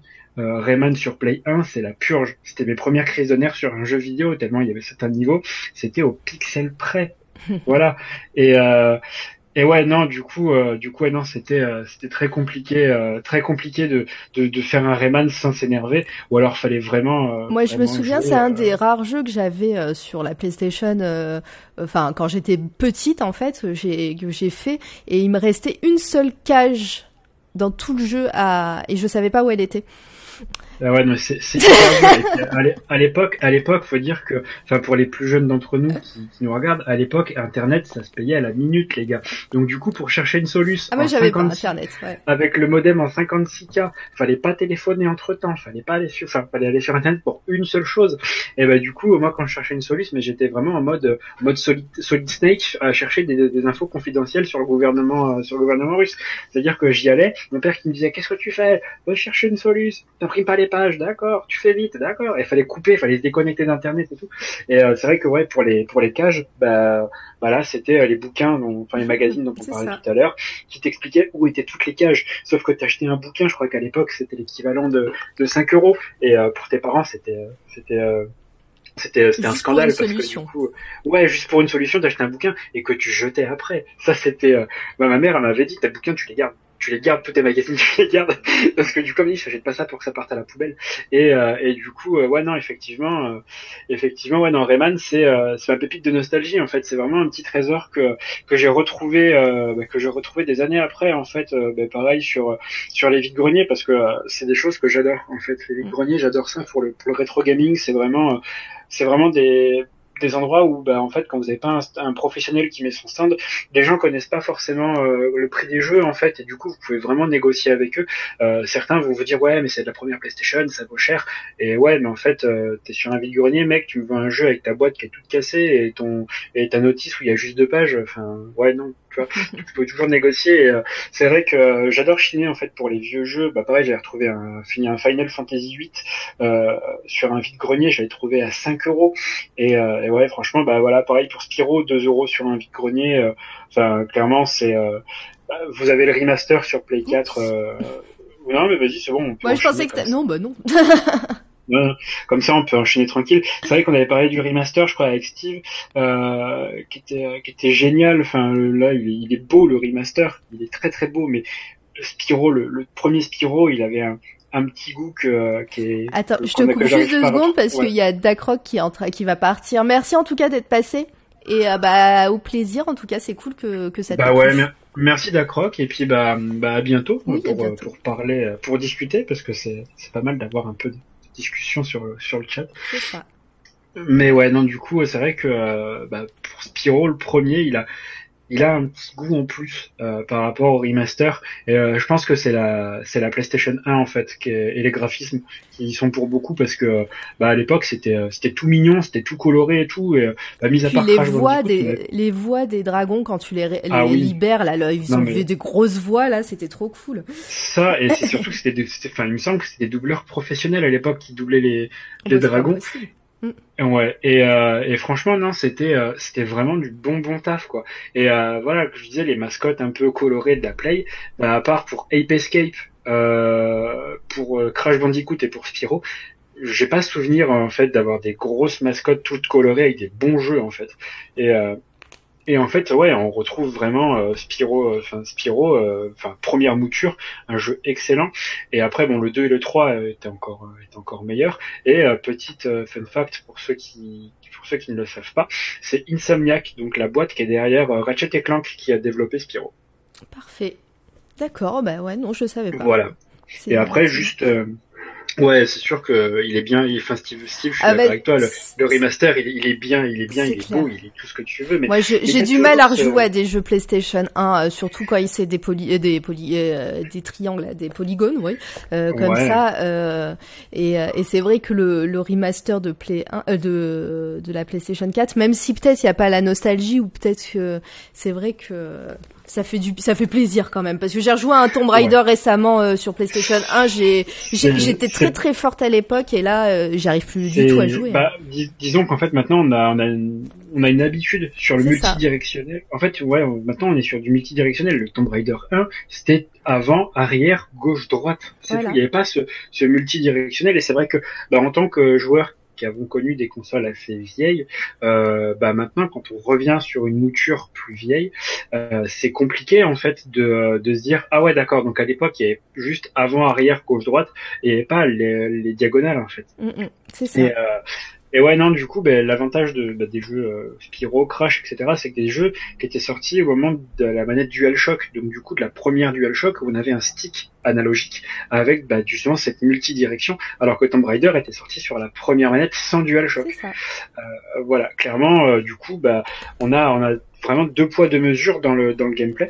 Et, euh, et voilà. Après, c'est vrai que après, moi, j'ai pas joué à, à, Spyro sur PS1, donc euh, je peux pas dire. Eh bien, euh, si jamais tu peux y rejouer, n'hésite pas. Ah bah oui, je l'ai, donc je pourrais tester. Je pourrais retester, mais je l'ai. Mis, à part les, mis à part les graphismes, je pense que le jeu n'a pas tant mal vieilli que ça, en fait. Dans le sens où, euh, où on se rapproche vraiment avec le remaster de, de l'original. Euh, bon, c'est juste, c'est juste les, les graphismes qui changent, mais effectivement, on se rapproche d'une d'une bonne, enfin d'un très bon jeu en fait. Hein.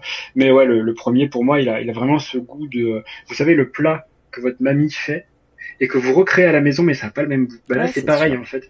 Spiro, tu vois, c'est c'est le steak frites de ma grand-mère et Spiro Play 4, c'est le c'est mon steak frites, tu vois. Ça a pas le même goût, tu vois. Mais mais ouais, du coup, c'est la poêle. Ouais, mais c'est ça, c'est la poêle et c'est surtout la quantité de beurre qui pas la même. mais euh, mais ouais non, du coup, Spyro et Rayman, c'est sur Play 1, c'est des jeux qui valent que dalle, ça vaut euh, ça vaut 8 10 balles. Euh, vous pouvez les retrouver sur, sur, eBay, vous pouvez les retrouver à 1 ou 2 euros sur les vides greniers, vous pouvez les retrouver à 50 euros dans des boutiques de, de jeux rétro avec les vendeurs qui, qui s'enflamment un peu. Mais mais clairement, ouais, si vous pouvez les acheter sur eBay, si vous avez encore une Play 1 qui traîne, même si vous pouvez trouver des lots de Play 1 avec ils, ils, y sont tout le temps quasiment. Hein. Ouais, Spyro Rayman Crash Bandicoot, c'est des jeux euh, indémodables en fait. C'est vraiment euh, des, icônes de la Play. Et à l'époque, je me rappelle des, de la pub qu'ils avaient fait pour Spyro, qui était juste trop trop bien quoi. Et ouais, Steve, je suis désolé, enfin, je, je, suis passionné par la bouffe, j'ai trouvé que ça comme, comme analogie, je suis désolé. Non, mais je pense qu'il adore vraiment. Hein. vraiment. Euh, on passe à la suite, euh, vite fait. Vas-y, Allez, tu veux. si t'as autre chose à dire, je sais pas. Eh ben, on va passer à mon avant-dernier jeu et je pense que c'est le jeu le plus cher de GameCube. Euh, j'ai pas trouvé plus cher en tout cas sur sur. Oh, tu piques ma curiosité là. J'ai pas trouvé plus cher en tout cas au niveau GameCube. Si vous trouvez un autre jeu aussi cher ou plus cher, vous faut me le dire. En tout cas en, en pas neuf, hein, parce que évidemment sous blister, je pense que vous pouvez trouver, mais euh, en, en, jeu d'occasion, euh, je pense que c'est le plus cher et c'est encore un, c'est un, c'est une réédition d'un jeu Dreamcast. Je, je crois savoir. Euh, tu crois savoir, Bah, il arrive là sur ton image. Euh, c'est Skies of Arcadia Legends euh, sur GameCube et Skies of Arcadia tout court sur Dreamcast. Euh, ouais. C'est un c'est un jeu qui est sorti en 2003 sur euh, sur des euh, sur GameCube, un petit peu avant sur Dreamcast, je sais pas, peut-être 2000, je pourrais pas dire. Euh, je sais plus.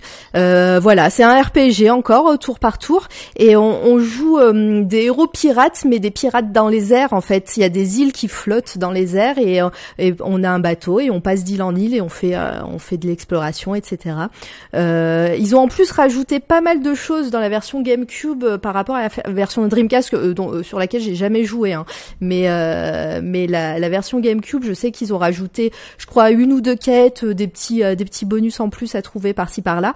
Et, et voilà. Donc ça, c'est si vous l'avez ce jeu, vous avez une pépite entre les mains et vous avez même un trésor, comme dirait l'autre dans l'émission, parce que ce jeu en moyenne est à 150 euros sur sur eBay. Tout à fait. Tout à fait. Et la version euh, Dreamcast, si, Dreamcast, si je peux ajouter une petite note, est en moyenne à 130 euros. Voilà. Et, euh, et c'était monnaie courante à l'époque de faire des, des remakes Dreamcast sur GameCube, parce qu'on a eu droit à Sonic Adventure 2 Battle, qui était le remake de Sonic Adventure 2 Dreamcast. Et pareil avec des petites features en plus. Euh, à chaque fois. C'est ça. Et donc ce jeu euh, sur Dreamcast, j'ai eu la chance de le trouver pareil dans un magasin. Et je l'ai acheté cher, mais pour euh, pour l'occasion et pour ce que c'était, je savais que c'était quand même une bonne affaire. Je l'ai acheté 69 euros moi de mon côté euh, euh, dans une il y a quelques années dans un magasin d'occasion. voilà, c'était un petit investissement, mais je savais que c'était quand même moins cher que sur internet. Ouais, ça me ça me paraît pas pas si cher que ça en fait. Ah non, c'est pas mais c'est pas cher du tout hein, pour mais bon voilà, sur en boutique quand même, c'est que c'est le même prix qu'un jeu neuf PS4 quoi. Euh, ouais, c'est ça. Donc euh, je l'ai acheté exactement le 30 euh, et eh ben ça fait euh, c'est ça fait 7 ans euh, presque jour pour jour le 30 04 2013. Eh ben, euh, je sais plus s'il y avait un ou deux CD sur ce sur ce jeu-là. Il y en a deux. ah non, il y en a qu'un, pardon, il y en a qu'un, pardon. C'en est un autre que je vais parler après qui, qui en est. C'est vrai que pour les, les plus jeunes d'entre nous, à l'époque, nos jeux tenaient sur deux CD, voire quatre eh pour, ben, pour, Final Fantasy. Sache que j'ai entendu quelque part que le futur The Last of Us 2 et sera sur deux CD. Oh, c'est pas mal ça. Ouais, j'ai entendu ça, mais je suis pas sûr, mais je crois bien. Ouais. Alors, est-ce que c'est deux CD comme Final Fantasy VII Remake où tu as un CD de données et un CD pour jouer? Parce que FF7, en fait, le dernier FF7, il y avait deux CD, je me suis dit, yes, ça va être un jeu hyper conséquent. Et euh, en fait, El Snake, qui, bah, qui, nous suit là, nous m'a dit, mais en fait, non mec, t'as un CD juste pour l'installation du jeu. Ah, ok. Non, c'est une blague. Ah, et non, c'est un CD de données en fait, euh, comme si tu avais un jeu PC, tu installes ton jeu, tu mets toutes les données dessus, et après tu sors le CD, tu mets ton jeu pour jouer en fait. Ok, bah, ça je savais pas du tout. Et eh ben je je sais pas, j'ai entendu que The Last of Us allait avoir deux CD. Après, euh, est-ce que c'est la même chose? Aucune. Ouais, ça peut, ça peut être cool. Et ouais, du coup pour euh, pour Sky enfin pour Sky ah, of Arcadia, euh, c'est Overworks du coup euh, les, les devs derrière le derrière le jeu et on c'est à eux qu'on doit les Fantasy Stars, euh, les Fantasy Stars pardon, les euh, Streets of Rage 2, euh, le premier, le premier aussi. Euh, ouais, non, les gars savent ce qu'ils font, quoi. Voilà. C'est, euh, c'est pas dégueu, ouais. Alors, contrairement au jeu, je vais présenter après, mais je fais du suspense, on va pas en parler. Je trouve quand même qu'il a, bah, il est beaucoup plus récent, enfin, il est beaucoup plus vieux, enfin beaucoup il a deux ans, deux ans d'écart. Euh, mais je trouve quand même qu'il a moins bien vieilli au niveau des graphismes parce qu'il y a cette 3D là, euh, cette 3D typique de l'époque, euh, contrairement au jeu que j'ai présenté après. Mais ça, qui, est, la, qui est la même 3D d'ailleurs, je rebondis, quasiment la même 3D que, que FF9. Voilà. Mm. c'est ces personnages qu'on voulait qu'on voulait faire en 3D, mais du coup en fait les, les, les comment dire les limites les limites de la console faisaient que en fait ben, on avait un visage tout dégueu et, euh, du coup ça donnait l'excellent même de euh, tu es le plus le plus beau jeune homme de, de toute la ville avec Squall avec Squall dans FF8 où il avait juste une gueule toute pixelisée et euh, du coup ça donnait un excellent même euh, à l'époque. Mais mais ouais enfin à notre époque par rapport à un vieux jeu mais ouais effectivement c'est cette 3D typique bah, d'ailleurs qui est dans les Tales of aussi hein, mm-hmm. je crois. Bah après ouais, c'est typique c'est typique de l'époque et au moins, on reconnaît comme ça. Euh, c'est ça. On a on a évolué avec euh, avec enfin on a grandi avec ces consoles et effectivement mm. nous on a pu on a pu avoir la chance de euh, bah, de voir l'évolution de, de tous les graphismes. Mais c'est vrai que pour moi c'était bon, c'est c'est le c'est le nostalgique qui parle mais c'est vrai que c'était une des meilleures une des meilleures époques quoi pour pour les jeux. Bah il y a eu pas mal de de, de pépites. Hein, ouais. Et puis on va finir sur un sur avec euh, moi j'en ai encore un et on va finir avec toi euh, sur des jeux dont tu nous as parlé. Oui, c'est vrai. Il y en a un qui a pris euh, cher, hein, ça se voit qu'il a bien joué, hein, celui de gauche. Hein. Je vois pas de quoi tu parles. Alors, c'est Golden Sun et Golden Sun 2, l'âge perdu. Euh... Pardon, je te, euh, bah, j'ai pas vu qu'il y avait Steve avait dit des choses. Euh, j'adore l'analogie Steak ça on l'a vu. J'aimerais Ah oui, Red Dead 2 a deux CD et un de donné ou c'est deux CD parce que le jeu est très long? Faut nous, faut nous dire. Parce que moi, je l'ai pas Red Dead 2. J'y ai pas joué non plus. Euh, j'attends, j'attends de, de pouvoir le télécharger, mais. Vas-y, bah, je t'en prie, continue. Ouais, du coup, bah, du coup, j'enchaîne tant que, ouais, le temps que Steve nous réponde. Et ouais, du coup, en fait, à savoir que ce que vous voyez à l'image, c'est les jeux d'époque. C'est-à-dire que je ne les ai pas revendus. Euh, et j'ai toujours ma Game Boy Advance de l'époque. Euh, D'accord, donc c'est un, c'est un CD, de, données. de données. Bon bah peut-être que peut-être que The Last of Us ça sera pareil. Hein. Parce que je vois, je, vois mal The Last of Us quand même être euh, plus lourd que Red Dead 2. Euh, mais bon, peut-être mm. que. Ouais, bah écoute, on, verra. Je pense que. bonne surprise. Je pense que ouais, ce sera, ce sera aussi de données. Ouais. Et, euh, et ouais, l'installation prend des plombes. Et euh, du coup, bah à l'inverse, de Golden Sun, en fait, l'installation ne prend pas des plombs parce que vous soufflez dans votre cartouche et vous l'insérez dans la Game Boy et puis euh, et puis vous êtes parti pour l'aventure. Mais ouais, non, euh, effectivement, Golden Sun 1 et 2, euh, c'est des jeux que j'ai pensé. c'est c'est un gros coup de cœur vidéoludique. Donc du coup, voilà, c'est les cartouches de l'époque. la boîte n'a pas survécu la boîte n'a pas survécu autant parce qu'effectivement bah, à l'époque on avait des boîtes en carton pour la Game Boy et et du coup, bah en fait, euh, bah, la boîte c'est juste simplement désintégré hein, entre bah, mes déménagements, parce que en moins de 10 ans j'ai fait 7 déménagements. Euh, clairement, les boîtes n'ont pas survécu. Euh, les cartouches, bon, elles ont pris un peu cher. Le premier, il a pris cher parce que bah à l'époque il y avait euh, Boktai qui était un super jeu aussi. J'y reviendrai, j'en reparlerai. Mais euh, du coup à l'époque il y avait Boktai et du coup bah, j'alternais entre les deux jeux. Et du coup, à force de, de mettre la cartouche et de l'enlever, ben, le, la cartouche de Golden Sun a pris, a pris un peu cher. mais c'est ça qu'on veut.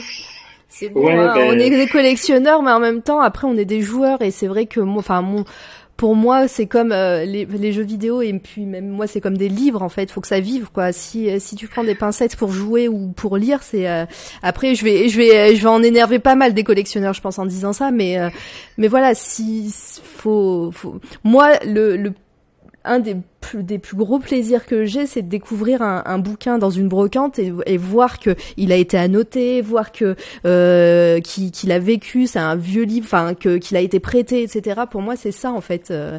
et pour les jeux vidéo, je trouve que c'est un peu pareil. J'aime bien. Après, je, je, suis totalement d'accord avec toi là-dessus. Euh, là-dessus, pour pareil, enfin sauf pour les grosses collecteurs avec des grosses pièces comme des figurines. Mm, mm. Mais sinon, euh, voilà, moi si j'achète un jeu d'occasion, bah, j'aime bien voir qu'il y a par exemple, l'autre jour, j'ai retrouvé un Pokémon jaune sur un vide-grenier. Euh, J'aime bien voir qu'il y a une sauvegarde qui a été faite, que le jeu, il, il, vivait avant d'être vendu, tu vois. C'est super ça. Moi, après, je respecte totalement les, les collectionneurs qui font ça, mais mais par exemple, les gens qui envoient leurs euh, leurs jeux, leurs comics, etc. aux, aux États-Unis, tu sais, pour les faire estimer et les mettre après dans une dans une boîte en plastique et tu peux plus les ouvrir, mais il y a la notation comme quoi il est neuf en fait, neuf ou euh, qu'il a une note et tout. Et en fait, pour Ok, c'est bien, ça fait, c'est un petit, euh, un investissement. Tu peux, tu peux le mettre dans ton testament et tout. Mais pour moi, après, il y a plus de, il y a plus, tu peux plus jouer à ton jeu et tu peux plus lire ton comics.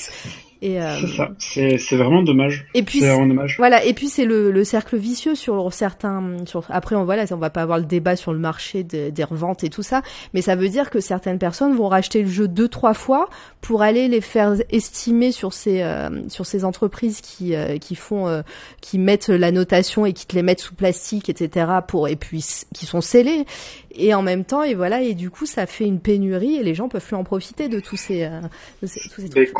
Complètement, je suis là-dessus, je suis totalement, d'accord et je suis pas forcément la, la collectionnite, mm. euh, mis à part pour mes Funko Pop, parce que on, en a certaines, euh, enfin avec ma femme, qui sont qui sont quand même assez rares, mais qu'on garde sous boîte. Mais ah, pardon, petite intervention du chat. Euh, on a voilà, on a certaines certaines pop qui, qui, valent un peu cher, mais je veux dire, on n'est pas de, on n'est pas là à, vraiment faire tout sceller et à, à, condamner au final quelque chose qu'on pourrait réutiliser après. Je veux dire, euh, enfin Golden Sun, si j'avais voulu les faire sceller à l'époque, bon, je, je connaissais pas cette méthode-là, mais, euh, ça, en France, ça, ça existe pas beaucoup. Hein, il faut, c'est, surtout aux États-Unis hein, et peut-être ailleurs dans d'autres. Moi, je connais aux États-Unis pour les comics surtout. Euh, c'est, je sais plus comment euh, Steve va, va faire ma note de pas de page sur ce côté, sur sur ça, mais euh, où des, des gars envoient leurs leurs comics à une à une entreprise qui les qui les mettent dans dans des boîtes en plastique, les scellent et met une note euh, et comme ça il, bouge plus après le comics. Mais par contre, tu peux plus l'ouvrir aussi ta boîte en plastique. C'est quoi C'est sous vide en fait ou euh... Ouais, c'est un, c'est un truc sous vide en fait. C'est une boîte. C'est, il te, il te scelle ton comics dans une boîte, mais tu, tu les connais ces boîtes. Elles sont, on les voit dans les, dans certains, enfin, tu verras sur internet. Euh, c'est CGC, non pas CGC. Enfin, je sais plus. Steve va. Euh, Steve, oula, attendez, pardon, il y a du, euh, il y a du bruit dans mes oreilles. Euh, Steve va faire ma note de page. Mais de tête, je dirais que c'est la CGC, ouais, tu vois, la boîte qui fait ça pour les comics. Peut me tromper. D'accord, ben Donc, écoute, c'est ouais. Et il y a la même moi, chose je- pour les jeux vidéo d'ailleurs. D'accord. Ouais, je connaissais ça par rapport aux cartes, les cartes Magic et euh, les cartes Pokémon, où bah, du coup ils te scellaient, ils te mettaient un petit sticker au-dessus. Mais euh, ouais, non, je connaissais pas, euh, je connaissais pas ça pour ni pour les livres ni pour les jeux vidéo, tu vois. Et, Mais euh, euh, mais ouais. Attends. Euh... Oui, c'est normal, Anne-Claire. Parce que sinon, elles sont devant les photos. Pardon, je te réponds comme ça, mais c'est normal. T'inquiète. Je les ai mis là. Parce qu'elle disait qu'elle voyait les petites barres qui bougent en haut. Ah, Voilà, mais j'ai fait exprès pour pas qu'on... Parce que sinon, les barres, elles sont en pile au milieu et on voit plus les photos.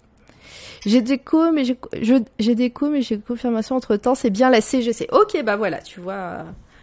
Sur, euh, sur les, les, les, les jeux scellés, les, enfin les comics scellés. Après les jeux, je sais pas s'ils font ça aussi pour les jeux, mais je l'ai vu aussi. Ouais, faudrait voir sur euh, ce qui se fait sur le marché japonais parce que je sais qu'il y en a certains qui, qui sur le marché japonais, voilà, bah, font ça aussi pour euh, pour sauvegarder les vieux jeux, les vieux jeux rétro. Mais euh, mais ouais, à voir, à voir. Et On se, on se renseignera, on refera Bon, un ouais. petit aparté sur les prochaines émissions. bah, c'est clair. Euh, on est à 1h30 et on a un thème euh, parfait. C'est un très bon, un très bon timing. Ouais, Et je vais parler de mon dernier jeu, et ça, c'est un jeu Ouais. qui est rare, et c'est en plus. peux Oui. Si tu peux juste me, faire une- me laisser faire un petit aparté sur le prix pour finir. Oui, ah, pardon, oui, j'ai pas, du tout. Non, il y a, y a pas de souci, il y a pas de souci. C'est, c'est, on a, on a tergiversé, on a, on a digressé. Euh, Golden Sun euh, 1, vous pouvez le trouver facilement en version loose pour 20 balles. Euh, voilà. Qui est déjà pas mal. après, Ouais, c'est pas mal pour un jeu Game Boy Advance. À savoir que sur les versions loose, généralement, vous avez plus d'étiquettes, euh, vous avez, vous avez la cartouche qui a, qui a été mâchée par le, par le petit frère ou le, ou le chien. hein, clairement, euh, les versions loose, je le déconseille. Euh, en version boîte, c'est entre 40 et 150 euros. Et pour le 2, euh, c'est entre 35 et euh, 300 euros. Je l'ai vu une fois euh, où ça s'est envolé. Il était encore sous blister. Euh, le truc, euh, c'était l'Immaculée Conception. Et, euh, et clairement, voilà. Du coup, euh, du coup, elle a 196 euros 12 sur eBay avec 11 euros 15 de frais de livraison pour le 2. Euh, à savoir que le 2 est, euh, c'est vraiment l'aboutissement de, de la saga Golden Ouais, Sun. C'est le Mm. meilleur. Ouais, il est clairement, euh, clairement oufissime. Donc, euh, donc voilà. Si vous voulez remettre la main dessus, euh, bah, essayez de les retrouver euh, sur les vides greniers. C'est un conseil. Sur eBay, ça va vraiment vous faire trop trop cher, mais euh, sur les vides greniers, vous pourrez vous en tirer pour 10 balles chaque euh, chaque jeu euh, en version loose propre, parce que sur les vides greniers, généralement, c'est des versions qui sont assez propres, euh, à la différence d'eBay ou d'internet. Mais voilà, si jamais ça vous ça vous tente et que vous voulez trouver une Game Boy Advance avec, eh, n'hésitez pas. Ok, et ben c'est noté. Euh, eh bien moi je vais parler de mon dernier jeu. Je disais que c'est hum, c'est un jeu pas très connu de la GameCube. Enfin en tout cas moi je, je le connaissais pas. Enfin maintenant je le connais depuis des années, mais voilà. Et euh, et en fait c'est mon jeu préféré de la GameCube. Faut ça faut savoir. Et euh, il y a eu un 2 qui n'est jamais sorti en Europe et c'est alors attendez hop. Baton Kaitos, les ailes éternelles et l'océan perdu. Euh, voilà. Euh, Je pense que je vais je pense que je vais trouver ton adresse et te, te, te, dé- te dévaliser, c'est pas possible. Ça fait des années, ça fait des années que je cherche ce jeu à un tarif raisonnable. ouais, bah, je, bah, je comprends. Euh, je fais un big up en, en, il doit pas me suivre, euh, mais bon, c'est pas grave. J'ai découvert un streamer en fait qui le, qui jouait là récemment, euh, un Québécois, euh, qui est aussi motion designer et c'est cool qu'il fasse ce jeu et en fait, il a pas trop de de viewers, mais moi j'ai passé euh, toute une soirée à le regarder jouer, c'était trop cool euh, sur st- sur Twitch et, euh, et voilà, ça m'a rappelé plein de souvenirs. Et euh, pour moi, ce jeu est vraiment, enfin c'est vraiment une pépite vidéoludique et il paraît que le 2 est encore meilleur et il est jamais sorti et il est jamais sorti en, en France, enfin en, en tout cas en Europe. Euh, et pareil, il est euh, le 2 est à 150 euros euh, donc euh, aux États-Unis que tu fais euh, venir en France, donc euh, avec 20 euros de frais de port. Donc c'est euh, Ouais. c'est pas touchable pour Mhm. moi. On Et- parle bien de d'Origins. hein, D'Origins, ouais. Origins. Ouais. Et euh, qui, en fait, c'est le 2, mais ça se passe euh, bien des années avant euh, le Baton Kaitos numéro 1. Et donc, c'est un jeu, c'est un RPG au tour par tour. Euh, pour moi, le graphisme a extrêmement bien vieilli euh, parce que c'est un petit peu du dessin animé, mais un petit peu de la 3D aussi. Enfin, c'est euh, c'est vraiment spécial. Comme euh, je vais vous montrer des. Hop. Donc, il est là. Ah, ça c'est le mien. Donc ça c'est la cover. Deux CD aussi, on pourra remarquer. Oui, deux CD sur ce. hum, Donc oui, il y en avait qu'un hein, sur Skies of Arcadia. hein, je me suis trompée. Deux CD sur celui-là. Euh, un jeu extrêmement long. Hein. J'ai dû passer, euh, pour l'époque, hein, moi, j'ai passé des centaines d'heures hein, dessus. Si on veut le faire euh, entièrement, parce qu'en fait, on, joue un héros, donc euh, qu'on voit là, au milieu, qui s'appelle Calas, et nous, on joue son ange gardien, en gros. au début du jeu, on est, on doit, on, doit trouver un nom, et en fait, il interagit avec nous. Il, il casse un petit peu le, le quatrième mur, et il interagit avec nous, et en fonction de nos réponses, ça interagit aussi avec avec les personnages qu'on a en face. Donc euh, voilà, c'est pas du Mass Effect, euh, c'est du Mass Effect avant l'heure, mais c'est pas c'est pas poussé à ce point, mais un petit peu. et euh, et du coup, euh, au lieu de jouer au tour par tour avec des sorts, on les a, hein, ces sorts, des sorts, des potions, etc. On a un jeu de cartes, on a un deck de cartes. Donc moi, je, je suis pas très douée avec les decks, euh, les jeux de cartes en général, mais là, c'est hyper bien trouvé et c'est très très simple d'utilisation. Chaque carte, en fait, c'est une essence, euh, euh une essence de euh, de pouvoir ou même de pas de pouvoir. Hein, ça peut être une essence de banane. Et le truc qui est rigolo, c'est que si tu si tu prends une banane et tu l'utilises pas pendant euh, plusieurs heures, et ben elle pourrit dans ton deck la, la balade. Donc ça c'est assez rigolo. Et, euh, et en fait en fonction de ton deck, tu dois faire des combos. Donc euh, en haut à droite, enfin dans les quatre coins de ton deck, tu as des, des chiffres et des, des chiffres. Et si tu arrives à faire des suites 1, 2, 3, 4 ou 4, 5, 6, enfin voilà des, des, suites, des suites, des combos, et ben ça tes, tes pouvoirs sont de plus en plus puissants et c'est de et c'est et tu fais de plus en plus de dégâts. Ou alors si tu fais un combo en soignant quelqu'un, et bah ta potion elle va elle va être de euh, beaucoup plus efficace. Voilà. Donc pour moi ça c'est un et voilà, les musiques sont géniales, les, euh, les dessins sont magiques, les personnages, donc on joue euh, un groupe de personnages, donc au fur et à mesure de ton aventure, tu vas tu vas recruter des, des, des, nouveaux personnages et tu vas choisir avec qui tu vas te battre en fonction au fur et à mesure de ton aventure. Et, euh, et, voilà, tu vas construire ta, ta team comme ça jusqu'au boss final. Hein. Et, euh, et puis ouais, les décors sont, sont sublimes quoi. Donc ouais, toi tu le cherches? Ce jeu ouais, J'allais donner la. Et eh bah sache qu'il a baissé. C'est un des jeux que je voilà. Avant on le trouvait pas à moins de 100 et pareil dans les autres. Et là je l'ai vu sur eBay en ce moment à entre 60, 60. Voilà, il y en a toujours à 100 euros, mais j'en ai vu à 60 euros là récemment.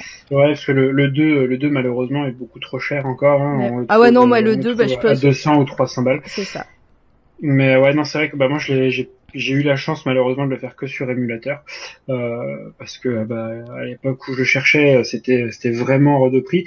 Euh, le, le, plus cher où je l'ai vu, le bah, le, le, premier était, était à 300 ou 400 euros. Je veux dire, à l'époque, c'était vraiment une, une pépite d'or, quoi. ah, mais parce que, alors, je, je, je connais pas l'histoire. Euh, je vais me renseigner parce que je pense, je pensais faire une capsule en fait dessus, euh, sachez-le. Donc, euh, je pense que je vais me renseigner sur l'historique, etc. Et, et en fait, ce jeu est une exclusivité Nintendo GameCube. Ça veut dire que les 1 et le 2 sont sur GameCube. Vous le trouverez, à part sur émulateur, mais c'est pas, c'est pas très légal. mais vous le trouverez. Nulle part. L'émulateur est légal si tu as le jeu euh, chez toi. Oui, donc tu l'as pas. Non. Voilà. en fait, tu même en fait tout télé, euh, si tu télécharges un film, tu peux tu peux t'as le droit de le télécharger si tu l'as dans ta bibliothèque aussi, je crois. C'est euh, c'est la même chose. Je, je tiens euh, juste à faire une petite précision sur Baton Kaitos. je sais que tu vas en parler dans ton dans ta dans ta, capsule, dans ta capsule, je pense. C'est Monolith qui est derrière Monolith Software qui est derrière le jeu. et c'est les mecs qui sont derrière la saga euh, Xeno, donc Xenosaga, Xenoblade, euh, Xenoblade Chronicle, euh, Dragon Ball Z Attack of the Science sur euh, sur Nintendo DS. Euh, clairement une boîte qui sait ce qu'elle fait en matière de, de RPG et de jeux tout court. Mais du coup, moi, j'ai pas fait tous ces jeux dont tu as cité, je les connais hein, de nom, bah... mais je suis quasi sûr qu'il y a des clins d'œil dans tous ces jeux à Baton Kaitos parce que, enfin, ce jeu il n'existe, voilà, encore une fois, il n'existe que sur GameCube et que sur, euh, c'est que Nintendo, quoi. Donc, euh, ouais. Euh, mais euh, voilà. clairement, si, si, des gens veulent faire Xenoblade, euh, ils peuvent, enfin, qui, qui foncent, qui foncent dessus. Et, et ouais, Monolith a bossé sur FF7, l'épisode de Vincent Valentine sur Play 2. Ils ont bossé sur Skyward Sword, The Legend of Zelda, et sur Breath of the Wild aussi. Très bien. Et euh, moi voilà, mais en tout cas Baton Kaitos pour moi c'est c'est même un de mes jeux préférés, donc il fait partie de mon top 10 des jeux préférés. Et euh, et puis encore une fois la musique, euh, moi je vous conseille vraiment d'aller sur YouTube, de de taper Baton Kaitos et de voir la musique. Enfin et puis c'est plein de petits Easter eggs aussi, il y a plein de petits anachronismes alors que c'est un monde complètement euh, euh enfin médiéval, fantastique, tout ça, mais t'as plein d'anachronismes. Genre ton, ton héros principal, donc Calas, euh, tu as une carte appareil photo. Donc pendant toute ton aventure, tu peux prendre des photos, euh, tu peux prendre des photos de tes ennemis, de tes copains, et, euh, et donc euh, tu as des cartes dans ton deck de photos quoi. Et enfin moi je trouve ça génial. Enfin et puis quand il prend une photo, il, fait ça aussi. C'est je l'ai redécouvert avec Jericho qui le stream sur sur Twitch quand il fait quand il fait une photo, il te, il, te, il prend la photo, il fait say cheeseburger, et là tu fais ok. Pourquoi? Et on trouve ça trop cool. Enfin, c'est trop cool, quoi. Voilà, mais ça c'est un de mes jeux préférés. J'en parlerai pendant des heures s'il fallait, mais euh, je, je pense en faire une capsule, un de ces quatre. Mais très très bonne idée, très très bonne idée. Et je, je regardais un peu euh, un peu le, les, comment dire les équipes derrière euh, derrière ce jeu. Euh, il y a Tricrescendo aussi, donc du coup qui ont fait Eternal Sonata. Ah, oui. Eternal Sonata, il y a ça, il y a Digimon World qui était sorti sur PSP qui était pas moche, et il y a Tales of Symphonia Chronicle, donc le remaster de Tales of Symphonia sur Play 3. Euh, et clairement, clairement, ouais, c'est pas c'est pas des débutants ouais, derrière derrière ce, ce jeu. Et c'est pas, ouais, c'est pas des mecs qui sont là pour niaiser, quoi. J'avais oublié que j'avais mis une, une capture d'écran de, donc des moments de combat. Donc on, on voit, on voit là notre deck qui est en bas, donc avec des, euh, des donc il y a les sorts. Euh, les deux premières cartes c'est des sorts euh, avec les numéros qui sont aux angles. Donc pour faire les combos, on a notre arme qui est une épée, donc la troisième arme. On a du bouclier, donc l'appareil photo en, en avant dernier, une autre épée à la fin. Et donc voilà, on peut, on peut faire là en l'occurrence, le monsieur, il peut faire, soit il peut faire un combo en utilisant que ces deux, parce qu'il en a pas mal. Euh, soit il peut faire un, un, un 3, 2, il n'y a pas un 1. Donc dommage, il peut pas faire un 1, mais il peut faire un 7, 8, et encore, non. Vaut mieux qu'il fasse un 2-2-2. Et euh, ouais, c'est le, le, plus sécure. C'est le plus sécure, le 2-2-2. Mais voilà, tu fais des combos comme ça, tu peux faire des paires, tu peux faire euh, voilà, donc des triplettes comme ça. Et, et ça peut... c'est Non, mais franchement, c'est un jeu euh, magique, magistral. Voilà, c'est... Euh, et puis euh, et puis voilà. Après, moi, j'ai pas parlé, j'ai pas j'ai pas mis toute ma collecte GameCube parce que j'en ai pas mal, mais j'ai en, en, jeu qui peut, juste en un mot comme ça, en jeu qui, qui, va, qui vaut pas mal d'argent donc euh, j'ai Luigi's Mansion, on en, on en parlait sur, euh, le, sur le podcast dernier. J'ai Killer 7 aussi qui commence à coter pas mal. Ouais. Euh, où on joue, donc c'est c'est un, un, jeu un peu de mafieux, hein, où on joue, enfin de de tueurs et on joue sept personnages différents dedans. Donc ça c'est hyper novateur. Enfin moi j'avais adoré ce jeu. Je m'en souviens pas très bien et je me suis pas trop repenché dessus, mais je me souviens que j'avais pas mal euh, accroché et euh, et puis il est il est vraiment cool. Euh, il est pas mal cher aussi sur sur eBay. J'ai Eternal Darkness. Donc voilà. Et puis j'ai les Star Fox qui sont cool. Ouais, qui était très très bien, euh, qui était très très bon les, les Star Fox. Ouais. Sur euh, GameCube, ils sont trop bien. Ouais, mis à part quelques quelques bugs euh, sur certaines mm. textures, euh, on avait là des très très bons jeux de plateforme, assez difficiles. Euh, je repense à la phase euh, où il y avait, je crois qu'il y avait un dinosaure, un truc comme ça. Il, il y avait toute une séquence de au, au, stick où il fallait pas se tromper de direction et qui était juste une purge, clairement euh, qui était assez difficile. Mais euh, ouais, non, après, des, très bons jeux, les Star Fox. Et, euh, et ouais, non, c'est vrai que, je le disais tout à l'heure, la GameCube nous a servi sur un plateau d'argent des très très bons jeux. Il y a que, il y a, pour moi, il y a beaucoup de bons jeux, beaucoup de remaster et de remake, hein, comme le, le Resident Evil et tout ça. Mais, mais pour moi, c'est que des bons jeux. Et en, et en plus, ça sent du coup dans les cotations sur eBay et sur les autres sites, c'est qu'en fait, il y a très peu de jeux à moins de 30 euros sur euh, sur GameCube quoi. À part euh, tous les jeux, euh, je pense qu'il y a des eu des FIFA ou des PES qui sont sortis, tous les jeux comme ça. Mais Pareil pour les Need for Speed. Voilà, mais mais sinon tous les jeux un peu voilà de plateforme ou de RPG etc. Ils sont tous très chers parce que bah cette cette console a, a, eu un peu une vie un peu bizarre quand même parce que elle, elle venait après la, elle venait après la N64 où où on passait donc de des, des cartouches au CD. Les CD sont tout petits, c'est vraiment des mini CD. Je sais pas si vous vous souvenez de ces des CD, Sony là. Ça s'appelle les mini CD. C'est voilà, c'est des mini CD, c'est même pas des CD comme sur les PlayStation. Donc euh, je suis pas sûr que ça, ça ait très bien marché. Je je, je connais pas l'historique de vraiment de la GameCube, mais euh, mais euh, en Fastel, il y avait la PlayStation 2. Oui, Voilà quoi, et donc donc c'est pour ça que maintenant cette console est, est très est très plébiscitée parce que bah ça en devient rare. C'est bah, c'est surtout une survivaliste parce que enfin une survivante pardon parce que euh, on avait aussi la Xbox il me semble à l'époque en face. C'est-à-dire que bah, là c'était les débuts de la guerre des consoles euh, pour de vrai parce que à la base on n'avait que euh, Nintendo versus Sony où bah, chacun chacun essayait de tirer la corde le plus fort mais mais ouais il y a ah, il y avait Sega aussi à une époque mais bon c'est vrai que Sony était pas là encore quand il y avait C'est ça. C'est ça. Mais en fait, la vraie guerre pour moi, elle a commencé à partir du moment où Microsoft a mis les doigts, les pieds dans le plat et le doigt dans l'engrenage, et ils se sont dit, bah ouais, on va faire une une, une triade, enfin une trinité plutôt, où euh, bah, du coup il y a, y a trois trois partisans euh, à la conquête qui vont euh, qui vont se, se, tirer la bourre. Mais euh, mais ouais, clairement la GameCube, on a puis on a eu quelques ratés. On a eu la, la Cube de Panasonic, c'était une GameCube qui pouvait lire les CD, de, les, CD les DVD ou les. C'est du raté, mais c'est quand même introuvable sur Internet ça. Parce que parce qu'il y a beaucoup de ratés où tu trouves maintenant à 50 centimes, mais ça reste un trou. Là, ce, ce, ce, dont tu parles là, ça reste introuvable. Et si tu le trouves, c'est c'est pas touchable. Hein. Non, c'est faut, faudra, faudra lâcher le, le, PIB du Yémen. Voilà. et pourtant c'est et pourtant c'est un bide comme tu le dis.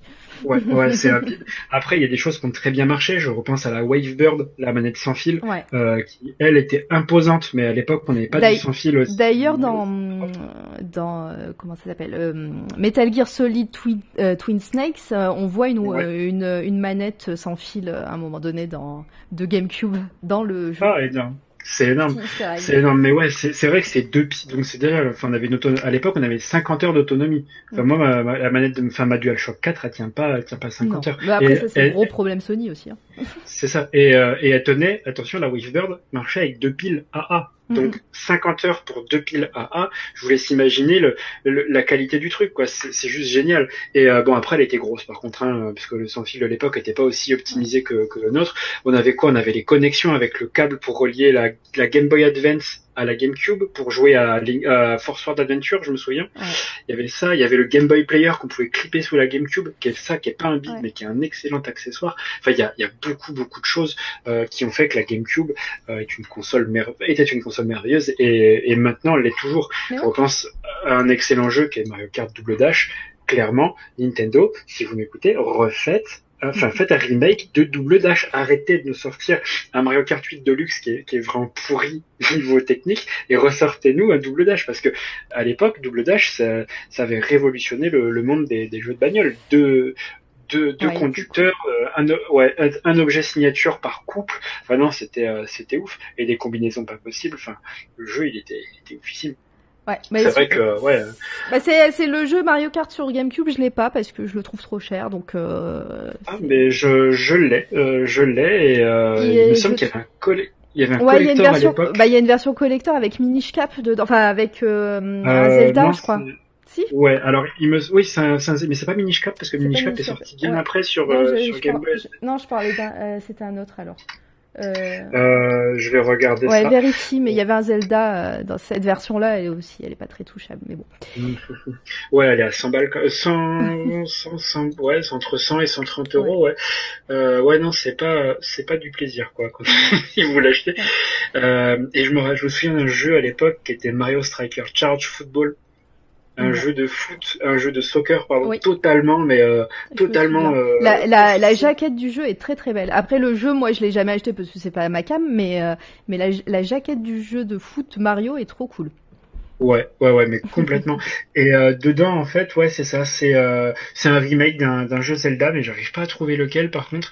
Et ouais, du coup, ben le, ouais, on peut le trouver pour 60 euros le double dash plus Zelda. Ouais, bon bah après euh, à, voir, mais mais voilà. En tout cas, bah c'était cool cette petite émission là. On a parlé presque deux heures. Euh, et du coup, euh, moi j'ai fait par thème, donc j'ai fait la GameCube. Je passerai peut-être à une autre plateforme la prochaine fois. Je ne sais pas quand, hein, on va se retrouver, mais on refera une émission comme ça. C'était cool. Ben ouais, complètement. Et puis, bah, si t'as d'autres pépites, ouais, carrément. Bah, après, ah, moi, par, enfin, parler, j'adore ça, donc ouais, y a, y a pas de souci. Mais ah. c'est vrai que ouais, il y a, d'autres, euh, d'autres petites pépites que j'ai, que j'ai retrouvées euh, grâce à toi d'ailleurs, que j'ai ressorti du, du, placard. Et euh, bah, effectivement, ouais, si tu veux refaire une émission, bon, oui, bah, moi, de toute façon, j'ai beaucoup, j'ai beaucoup, beaucoup de choses de, dont tu vas être jaloux, je pense. Donc, euh, c'est fort possible. Donc là, là j'ai fait fort, mais j'en ai quelques-uns pas mal encore. Après, euh, après voilà, encore une fois cette émission Petit Trésor, j'aime beaucoup, j'aime bien ce, ce, ce nom. Euh, on va on va être amené à la refaire, mais euh, pas forcément avec du jeu vidéo, hein, parce que bah, je sais que dans l'équipe on est on est tous fans de, de littérature, de de comics, de bande dessinée. On a, je sais que Steve euh, et pas mal de personnes, enfin moi aussi, on a on a des dédicaces, etc. Donc ça peut être ça peut être un peu un quelque chose de pas mal à refaire régulièrement sur d'autres thèmes aussi. Carrément, carrément, je suis tout à fait d'accord avec toi. Et, euh, et ouais, non, c'est vrai que là, on, bon, c'était vraiment euh, concentré sur le sur le jeu vidéo, mais ouais, effectivement, euh, je pense qu'on est plusieurs à écumer les, les salons littéraires ou, ou, même le festival de la Petite d'Angoulême. Mais mais ouais, non, ce serait pas mal de se faire un, petit truc. Enfin, moi, je pense qu'on va parce que parce que oui, si on si on digresse à chaque émission en parlant de nos nos pépites, ça ça méritait quand même une émission à part entière. Ouais, ouais, ouais. Ouh, Steve qui nous dit qu'il va, qu'il va fouiller ses coffres, euh, ses coffres à trésors. Eh ben, écoute, euh, vas-y, vas-y, vas-y. Eh Et euh, si, en parlant de trésors, si jamais, bah, enfin, on refait une, une, émission Petit Trésor, je présenterai De Cap et De Croc. Que, qui, est, qui fait mon, domaine dédicacé, je sais pas si vous connaissez, c'est une super BD. Euh, ouais, et du coup, bah, du coup, j'ai eu la chance d'avoir le, le premier tome dédicacé. Et mais parce que je parle, je parle toujours, je digresse, je digresse, mais ouais. Mais non, spoil pas, euh, mais spoil pas. Il y a pas mal de petits trucs comme ça, et euh, si jamais vous avez l'occasion, euh, bah, en tant qu'auditeur ou même en tant que membre de la team, bah, je sais que, enfin, je sais que les membres de la team peuvent le faire, mais en tant qu'auditeur, de, de faire les salons littéraires ou BD ou même les salons, les conventions geek. Je pense par exemple bah, à Toulouse, on a le Toulouse Game Show, vous avez le Paris Manga, vous avez le, comment dire, la Paris, la Paris Comic Con. N'hésitez pas à aller voir les auteurs, c'est des gens qui, même les dessinateurs, c'est des gens qui sont comme vous et moi, hein, c'est des gens simples pour les trois quarts. Euh, je sais qu'il y en a certains qui prennent la grosse tête, mais euh, c'est des gens comme vous et moi, ils vous parleront de tout et n'importe quoi et ils sont passionnés par ce qu'ils font. Et je pense, euh, je pense par exemple, bon là c'est Enfin, je, je, sais que je le présenterai pas parce qu'il faut que je décroche du mur, mais euh, à Angoulême, j'ai rencontré euh, Richard Isanov, donc qui est un dessinateur, euh, qui est un dessinateur, enfin qui est un dessinateur pour Marvel, qui est français et qui vit aux États-Unis, qui m'a fait gratuitement euh, et euh, sous le manteau, on va dire, parce qu'il avait fini ses dédicaces, mais qui m'a fait un Deadpool euh, à l'aquarelle. et j'ai pas envie de le décrocher. Mais trop cool, tu prendras juste une photo du mur, c'est pas grave. mais t'es encore en train de spoiler. Non, non, non, parce que je vais pas le présenter en fait, mais c'est juste pour en parler. Mais en fait, c'est un mec qui est hyper sympa, qui est hyper ouvert. En fait, qui va vous parler de, tout et n'importe quoi, et surtout de sa passion. Et en fait, faudrait, faudrait vraiment que chacun puisse euh, aller sur ces salons pour découvrir en fait bah, un peu l'envers du décor et découvrir que bah, les auteurs et, euh, les dessinateurs sont des gens euh, simples et, et, normaux comme, comme tout le monde. Quoi. Bah surtout que maintenant toutes les villes, euh, même les plus petites, proposent leur. Euh, c'est une bête ce type. Ah bah tu vois, il te, il confirme Steve.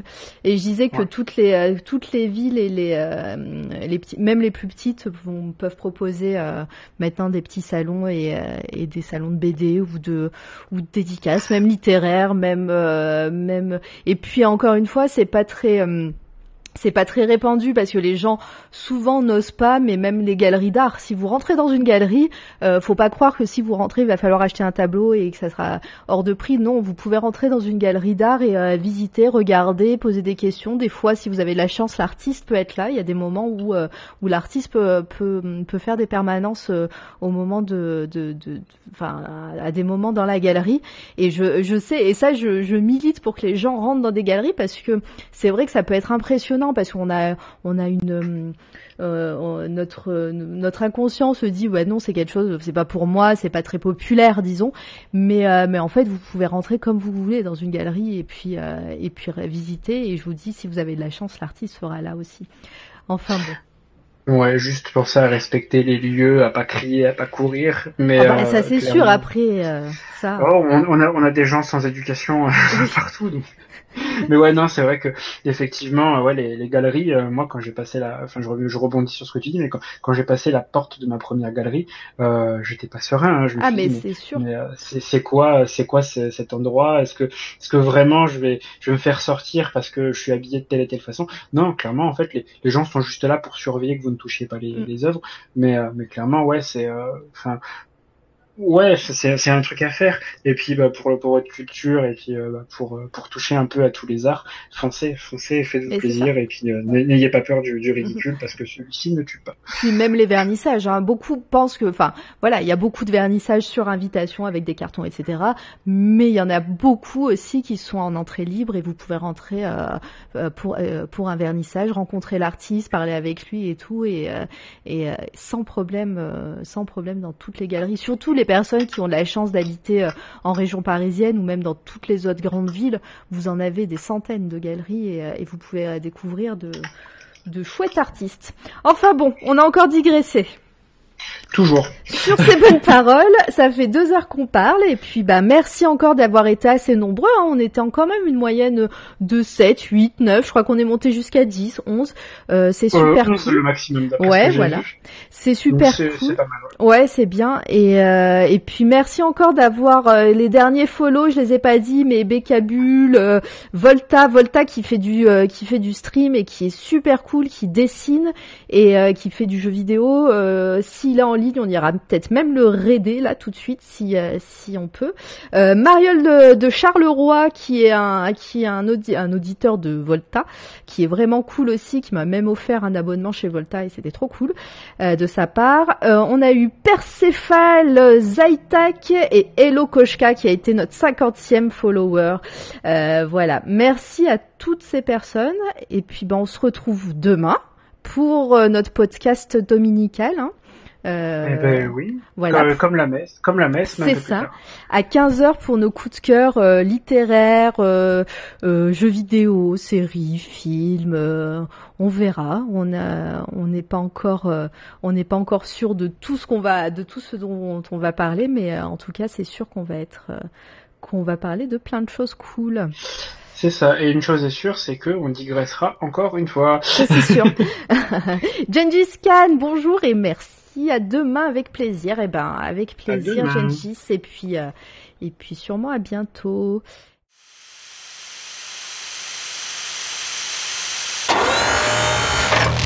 C'est toi la radio.